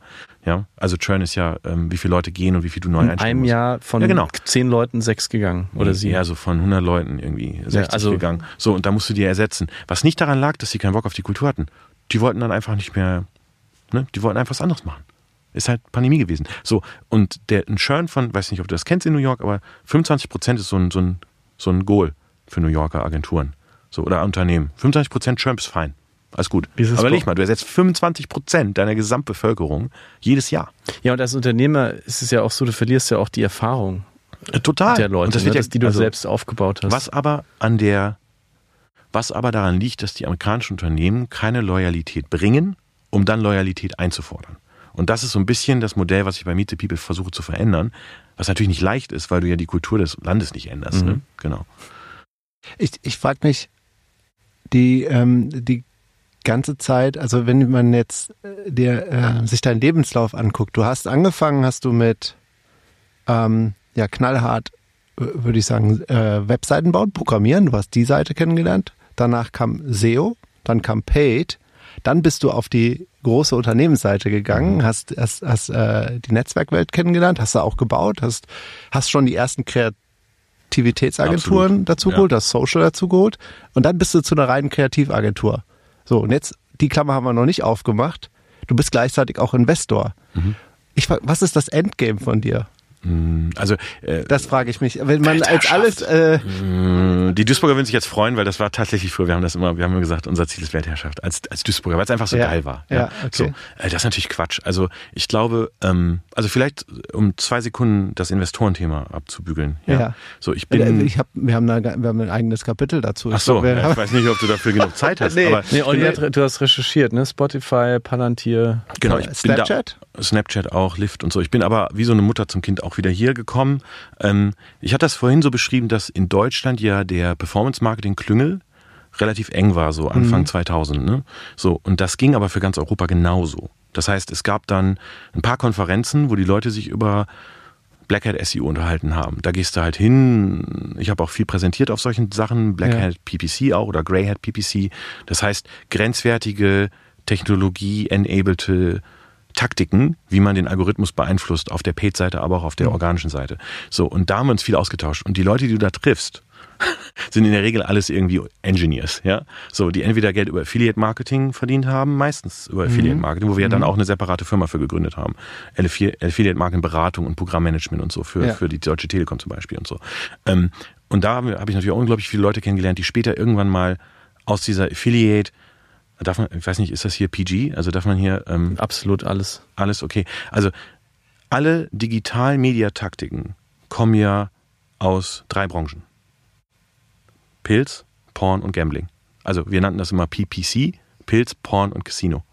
Alle Te Techniken, alle Innovationen, egal ob das Postview war oder egal, es kommt alles aus dem Bereich, wo Programmierer an einem Rechner alleine zu Hause sitzen und eine Taktik entwickeln, die noch keiner kennt, um damit im Affiliate Marketing zu monetarisieren. So war es halt. So. Und diese, da wurde sich in Vegas darüber ausgetauscht, wie geht das? Da wurde sich in Stockholm darüber ausgetauscht, wie geht das in München? Und aus diesem Zirkel von Menschen sind Unternehmer entstanden, die heute teilweise Milliardenunternehmen führen, die dann auch immer gelistet wurden. Und wir haben uns als Unternehmer immer schon geholfen und so bin ich zum Beispiel auch zum Spotify-Investor geworden. Weil einer von den Gründern ähm, nicht nur Affiliate war und SEO, sondern später sogar auch bei Trade Doubler Gründer, einer der größten Affiliate-Netzwerke in Europa. Und äh, die kommen alle eigentlich aus der gleichen Szene irgendwo. Was ich habe das immer so beschrieben, was im Silicon Valley passiert ist über Generationen, über Technologieinnovation, ist so ein bisschen in der Performance-Marketing-Szene im ganz Kleinen passiert Ja. in Europa, weil es halt super nerdig war und die Leute sich halt austauschen mussten über die Grenzen hinweg, weil du halt in Deutschland kaum Leute gefunden hast, die sich da aus. Also in, in New York, ich kenne einen Investoren in New York, der war einer der ersten Investoren in Spotify, kommt auch aus, aus Skandinavien. Der ist, der arbeitet jetzt nicht mehr. Also Ja, aber ich habe da ja keine, ich war ja nicht der Erste und ich bin auch erst bei 4 Milliarden eingestiegen, damals 2013 oder sowas. Aber das Ding ist halt auch bei 16 Milliarden IPO'd. ne? ähm, und, und darüber, also ich habe halt viel Early Stage gemacht, ab 2008, eher so in unserem Dunstkreis im Sinne von Agenturservices und Technologie. Das hat nicht so gut funktioniert. Ich habe dann in den SSP oder DSP investiert. Die sind meistens alle platt gegangen. Ähm, Aber, aber von dann- welchen Summen reden wir? Darf ich das fragen? Ach so, äh, von, bei früher, Spotify? Früher haben wir ähm, ganz kleine Tickets gemacht. 10k hier, 25.000 da. Einfach mal so auch als Unternehmer, um anderen zu helfen. Ähm, und dann habe ich eben über die Spotify Story in London habe ich einen Kumpel getroffen, über einen Kumpel, der hatte Aktien zu verkaufen, Common Shares von Spotify. Und äh, da musste ich dann innerhalb von Wochenende irgendwie 1,2 Millionen irgendwas äh, raisen, um in einem SPV. Innerhalb um- von einem Wochenende. Ja, ich genau, hab weil die Geschichte Montag- gelesen. Du hast Genau, freitags den Anruf gehabt und montags hast Nee, du Freitag das habe ich den zum Croissant Kaffee in London getroffen und der meinte, am Montag brauche ich eigentlich ein Feedback. Ne? Und dann habe ich gesagt, okay, das kriege ich irgendwie zusammen mit Freunden und Leuten. So, und dann haben wir den SPV gebaut, also Special Purpose Vehicle, wie so ein Pool, ähm, und haben da quasi die Kohle reingeraced. So, lange Rede, kurzer Sinn, wurde ich dann irgendwann Aber woher kannst du das? Wie kannst du das? Aber die- ich kann halt Leute, ruft die Nerds an. ruf, ruf die Leute an und sag, ey, findest Spotify geil? Ja. Hast 50k rumliegen? Ja. So, und wenn du irgendwann genug zusammen hast, hast du auch irgendwann, dann hat auch mal einer Glück, der hat dann gerade eine Firma verkauft, der macht dann mal 200 oder 500. So, und dann kriegst du die Kohle schon irgendwie zusammen. Was Elon jetzt mit Ne? Ja, mit Twitter nur ein bisschen größer machen. gemacht der hat das auch gemacht. Genau, genau. Der Ja, hat die ja. 44 40 Milliarden oder was. Nur genau, der genau, Unterschied war, dass. Tim es wirklich dann gemacht hat. Und Ja, aber, ähm, so, aber so hat das angefangen. Und dann haben wir halt Late Stage kennengelernt. Mhm. Also Early Stage hast du ja, also ich will jetzt auch nicht zu tief, ne, aber Early Stage funktioniert ja so, streuen, streuen, streuen und ein bisschen drauf hoffen und an die Leute glauben. So, aber von 20 werden dann halt zwei vielleicht richtig was oder einer, also 100x, ja, Mhm. und ganz viele werden halt irgendwie nix oder gar nichts oder abschreiben und so ein paar Zombies, wo du Was? mal nachlegst. Ne? Jetzt muss ich natürlich fragen, was war denn deine beste Investition? Welche hat sich für dich am meisten ausgezahlt? Also es ist äh, sch schwer zu sagen, direkt oder, oder indirekt. Es gibt ja, also ich investiere ja direkt, was Mhm. ich in Early jetzt immer weniger mache, in Early Stage, weil es einfach viel zu aufwendig ist. Ich werfe jetzt mal beides in den Topf. Also es gibt ein paar, die haben tatsächlich 100x gemacht. Und äh, darfst du sagen, welche? Vor allen Dingen, vor allen Dingen Fintech und ähm, Software as a Service in den letzten drei Jahren. Da waren einige Titel dabei, die haben 100x gemacht. Spotify war ja eigentlich nur ein 4x. Mhm. Eigentlich, ne? So. Ja. Ähm, ähm, und Palantir bin ich ja auch eher spät rein. Das war auch ja so ein 6x. Also spät ist relativ, aber ähm, genau Da, bei 5 da Dollar habe ich oder so bin gelesen, ich da rein. hast du schon eine größere Summe investiert. Genau, da war, ich auch ein bisschen, da war ich auch ein bisschen größer drin. Ähm, da hatte ich, äh, habe ich bei 5 Dollar damals das erste Mal gekauft, äh, Pre-IPO. Und das ist dann ja auf 47 hoch, da war ich aber noch in Lockup, da habe ich natürlich geärgert. Ähm, habe, glaube ich, bei 26 alles verkauft. Und was ist das für eine Firma? Zum Beispiel eine Fintech-Unternehmen, was 100x? Mm, Das ist Fintech tatsächlich. Ja, aber wie Ja, heißt das denn? nicht. Das, das, okay. nice try. Das nice try. Olli. Ähm, aber es gibt viele so Hidden Heroes, ähm, die äh, den meisten Leuten gar nicht bewusst sind. Es gibt natürlich die Airbnbs und Lifts, wo alle sagen, boah, wie geil. Ja, aber da waren wir am Anfang, ich bin ja auch ehrlich, also Spotify habe ich jetzt keine halbe Million oder sowas reingesteckt. Und da Mhm. war ich einfach, haben wir Glück, dass wir mit dem Pool irgendwie da auf unsere knapp zwei Millionen gekommen sind. Das finde ich sowieso, was, was du, was du vorhin schon mal gesagt hast, was bei vielen Unternehmer-Stories immer außen geklammert wird, ist das Glück. Total, das ist ja, du, du musst die richtigen Leute im richtigen Moment treffen. Wenn damals auch mit der Agentur eine Citibank, da saß damals eine Ansprechpartnerin, die hat einfach den, den, den Geruch, die hat das gerochen, da kommt was. Ähm, Kreditkarten und Bankkonten im Internet verkaufen war damals unmöglich wegen Postident. Es war so kompliziert und es gab einfach ein paar tatsächlich Frauen bei der City damals, die dann auch später bei der Tago waren, die das früh gerochen haben und die das mit einem ganz großen Löffel äh, verstanden und auch gefressen haben. So, und dann haben wir zusammen erst bei der Citibank ein Digi ganzes Digitalteam aufgebaut. Da saß ich jede Woche in Düsseldorf auf der Kasernenstraße mit den Citibank Mädels und wir haben eine Digitalabteilung gebaut für die. Das habe ich dann bei ganz vielen Unternehmen gemacht. Und so habe ich eigentlich die Agentur gebaut. Erklärbär, ne? So, wie können wir mehr Absatz machen im Internet. So, das geht heute nicht mehr, weil die, die, die, die gibt's ja heute. Die lernen das heute an der FOM oder in der Uni lernen die heute, wie äh, Digitalwerbung funktioniert. Ich muss zwei Sachen noch fragen und dann, Mhm. äh, Dann können machen wir, Schlussrunde. Dann, dann können wir Schlussrunde machen. Eine Sache, wo ist, was ist dein Endgame? Das hast du Ach noch so, nicht ja genau, so richtig ich, äh, da, da sind wir sch- abgeschweift. Also, warum interessiert es heute jemanden, dass ich da in die Firma investiere? Also warum bin ich, warum, warum kriege ich überhaupt ein Ticket? Warum kriege ich überhaupt Allocation? Also zurzeit ist das nicht so schwer. Aber äh, in den letzten zwei Jahren, wo alle oversubscribed waren, war das nicht so leicht. Welchen Benefit bringe ich an den Tisch? Jetzt nicht für ein deutsches Unternehmen, für ein amerikanisches Unternehmen. Deutscher, lebt er erst seit sechs Jahren, keine Ahnung von Tuten und Blasen, ja, kann gerade mal hier irgendwie ein paar Werbekampagnen machen. So, was ist der Vorteil? Dass ich gleichzeitig operativ bin und mich in der Werbebranche bestens auskenne und da jeden Menschen kenne. So. Das heißt, wenn du einfach nur Investor bist, Kapital, also Dump Money, selbst Venture Capital Money, ist einfach. Oder war einfach, wird wieder einfacher. Ne? So. Aber Experience, operativer Skill und ein eigenes operatives Netzwerk von Leuten, die du anrufen kannst und die helfen, ist mein Entry-Ticket in Venture Capital. So, das ist der Grund, warum ich in die Late-Stage-Sachen überhaupt reinkomme. Weil jeder braucht immer irgendwas. Der eine braucht einen Kunden, der braucht einen Advisory Board Member, der von der Kundenseite kommt, oder der braucht mal einen Pilot oder was auch immer das ist. So. Und mein Entry ist genau diese Mischung aus den beiden. Was ist mein Endgame?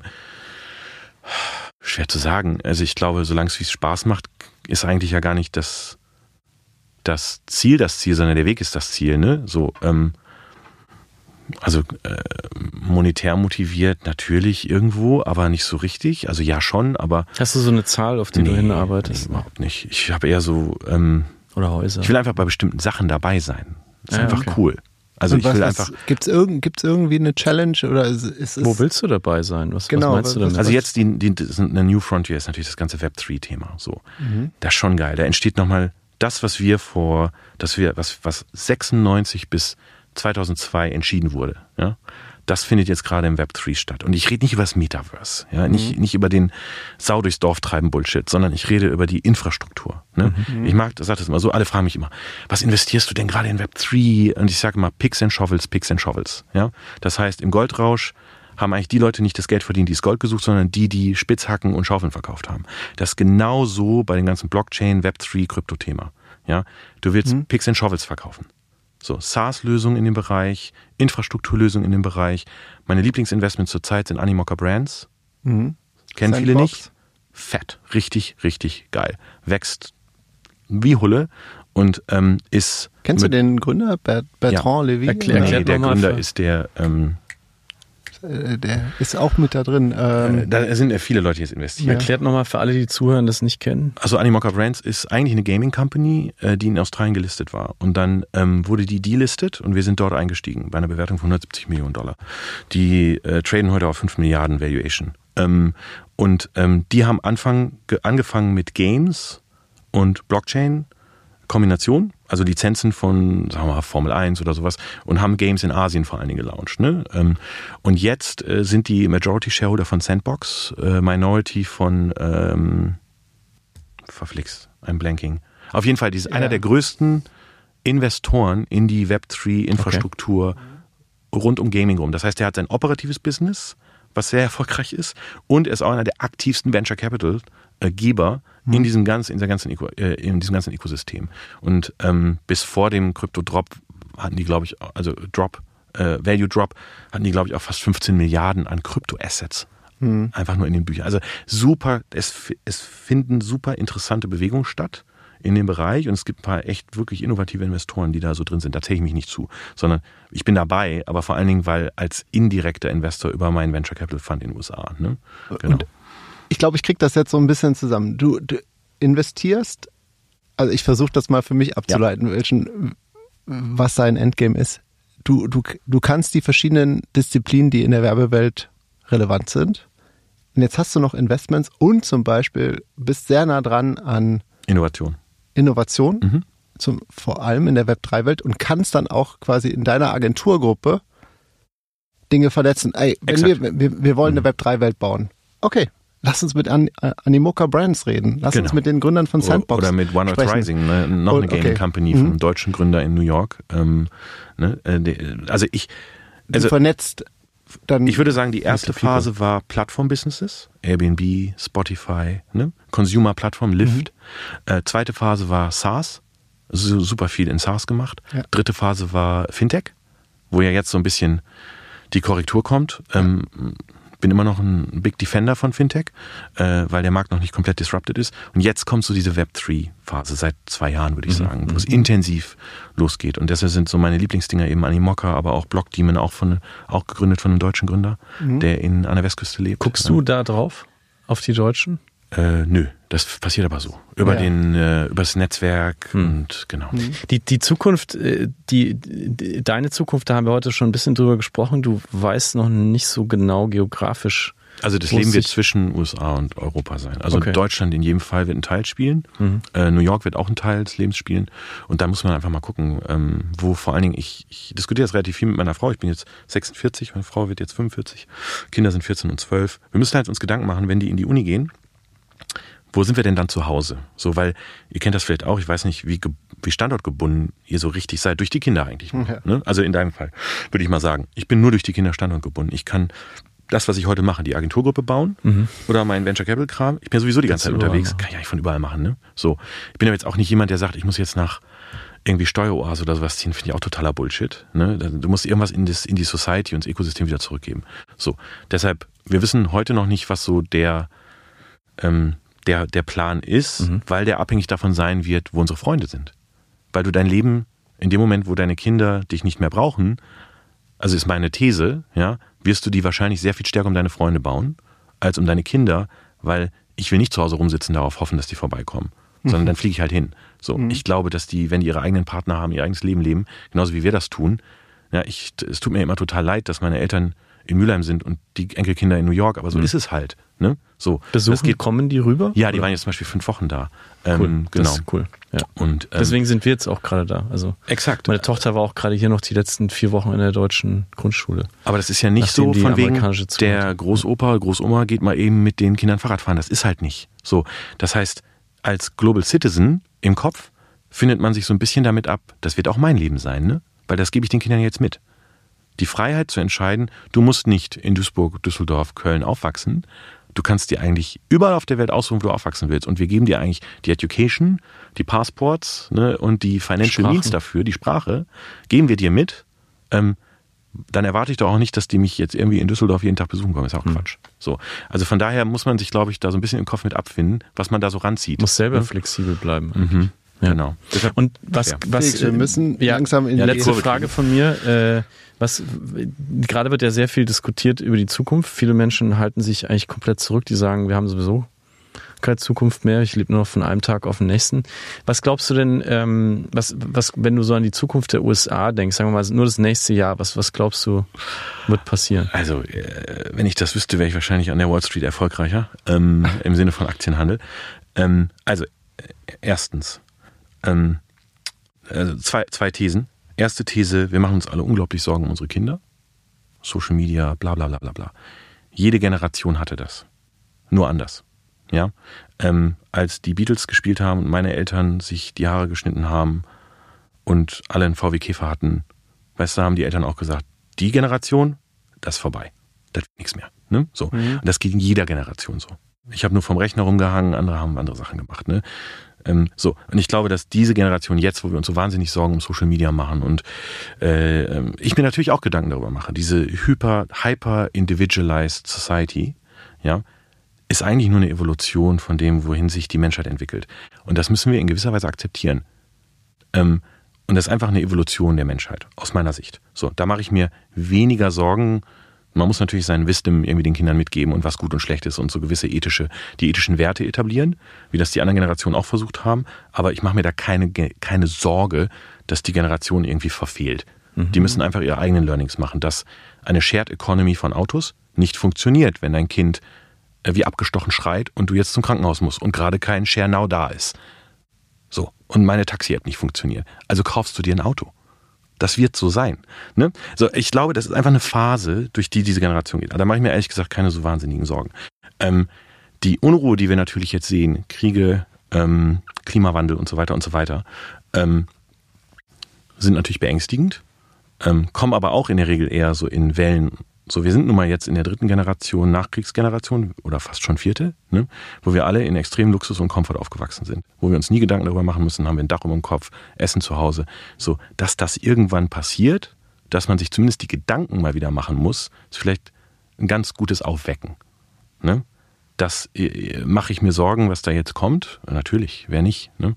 Und in den USA, glaube ich, haben wir ja nochmal, deshalb ist es, glaube ich, für die Deutschen wäre es echt gut, sich die USA mal nicht lachend anzugucken, was ja oft gemacht wird, so im Albernen, ah, der Trump kommt wieder, das wird ja eine Clownshow, sondern sich anzugucken, wie vielleicht Deutschland sein könnte in fünf bis zehn Jahren. Weil das ist ein Vorgeschmäckle, ne? Die, die, die, die, die, die, ähm, der, äh, der falsch geleitete Patriotismus auf beiden Seiten. Du bist entweder extrem rechts oder extrem links dort. Es gibt eigentlich kein Middle Ground mehr. Ne? Und das wird mit nächsten, das wird in zwei Jahren ja wieder total interessant, wenn die, wenn die Präsidentschaftswahlen kommen. Ähm, das können wir uns gut abgucken. Wir können uns die Überkommer- Überkommerzialisierung, Überkapitalismus gut angucken.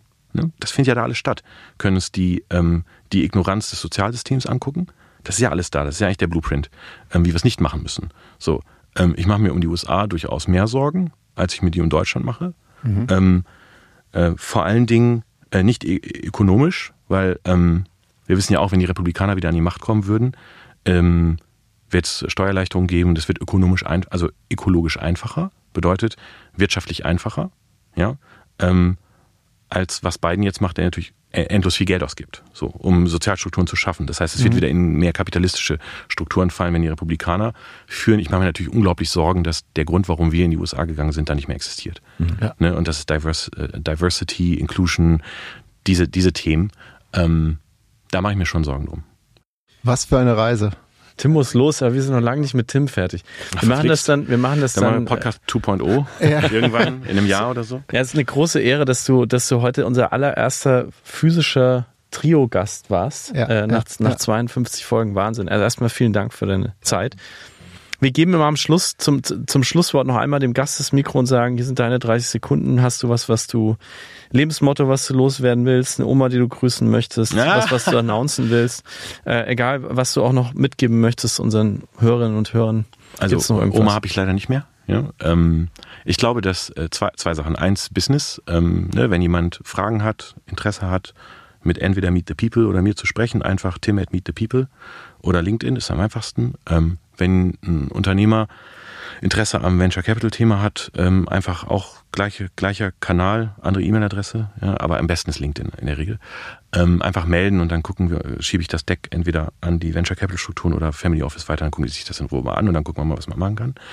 Ähm, und Lebensmotto ist eher ähm, vielleicht, ähm, wie gesagt, sich äh, mal aus dem Kokon rauszubewegen und sich vielleicht mal aktiv mit der Situation im Ausland befassen, um dann im Inland zu reflektieren.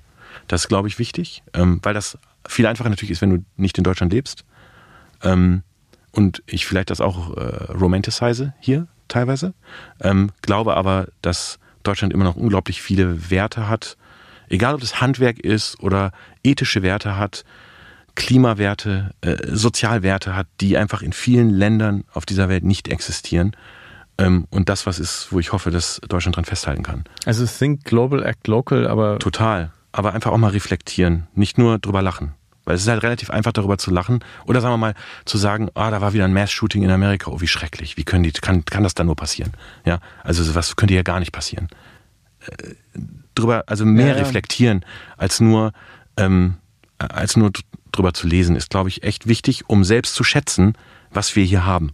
Der Fakt, dass solche Sachen hier nicht stattfinden, das ist ein Geschenk an alle Eltern. Ne? Ich, ich sitze in Brooklyn und mache mir darüber Gedanken. Warum gehen meine Kinder in, in die USA zur Schule, wenn es das Risiko überhaupt gibt? Ja, so. Und ich glaube, das muss man einfach mal, das nehmen wir hier einfach. Ich glaube, die Deutschen nehmen ihren Comfort und ihre Infrastruktur for granted. Ja, als selbstverständlich. Ich bin nach Frankfurt geflogen, wollte jetzt nicht den Flug nach Düsseldorf machen, sitze mich also in ICE. Dann fahre ich mit 303 Kilometer die Stunde innerhalb von einer Stunde 20 nach Düsseldorf. Setz dich mal in den Amtrak von New York nach Boston. Da fällst du vom Glauben ab.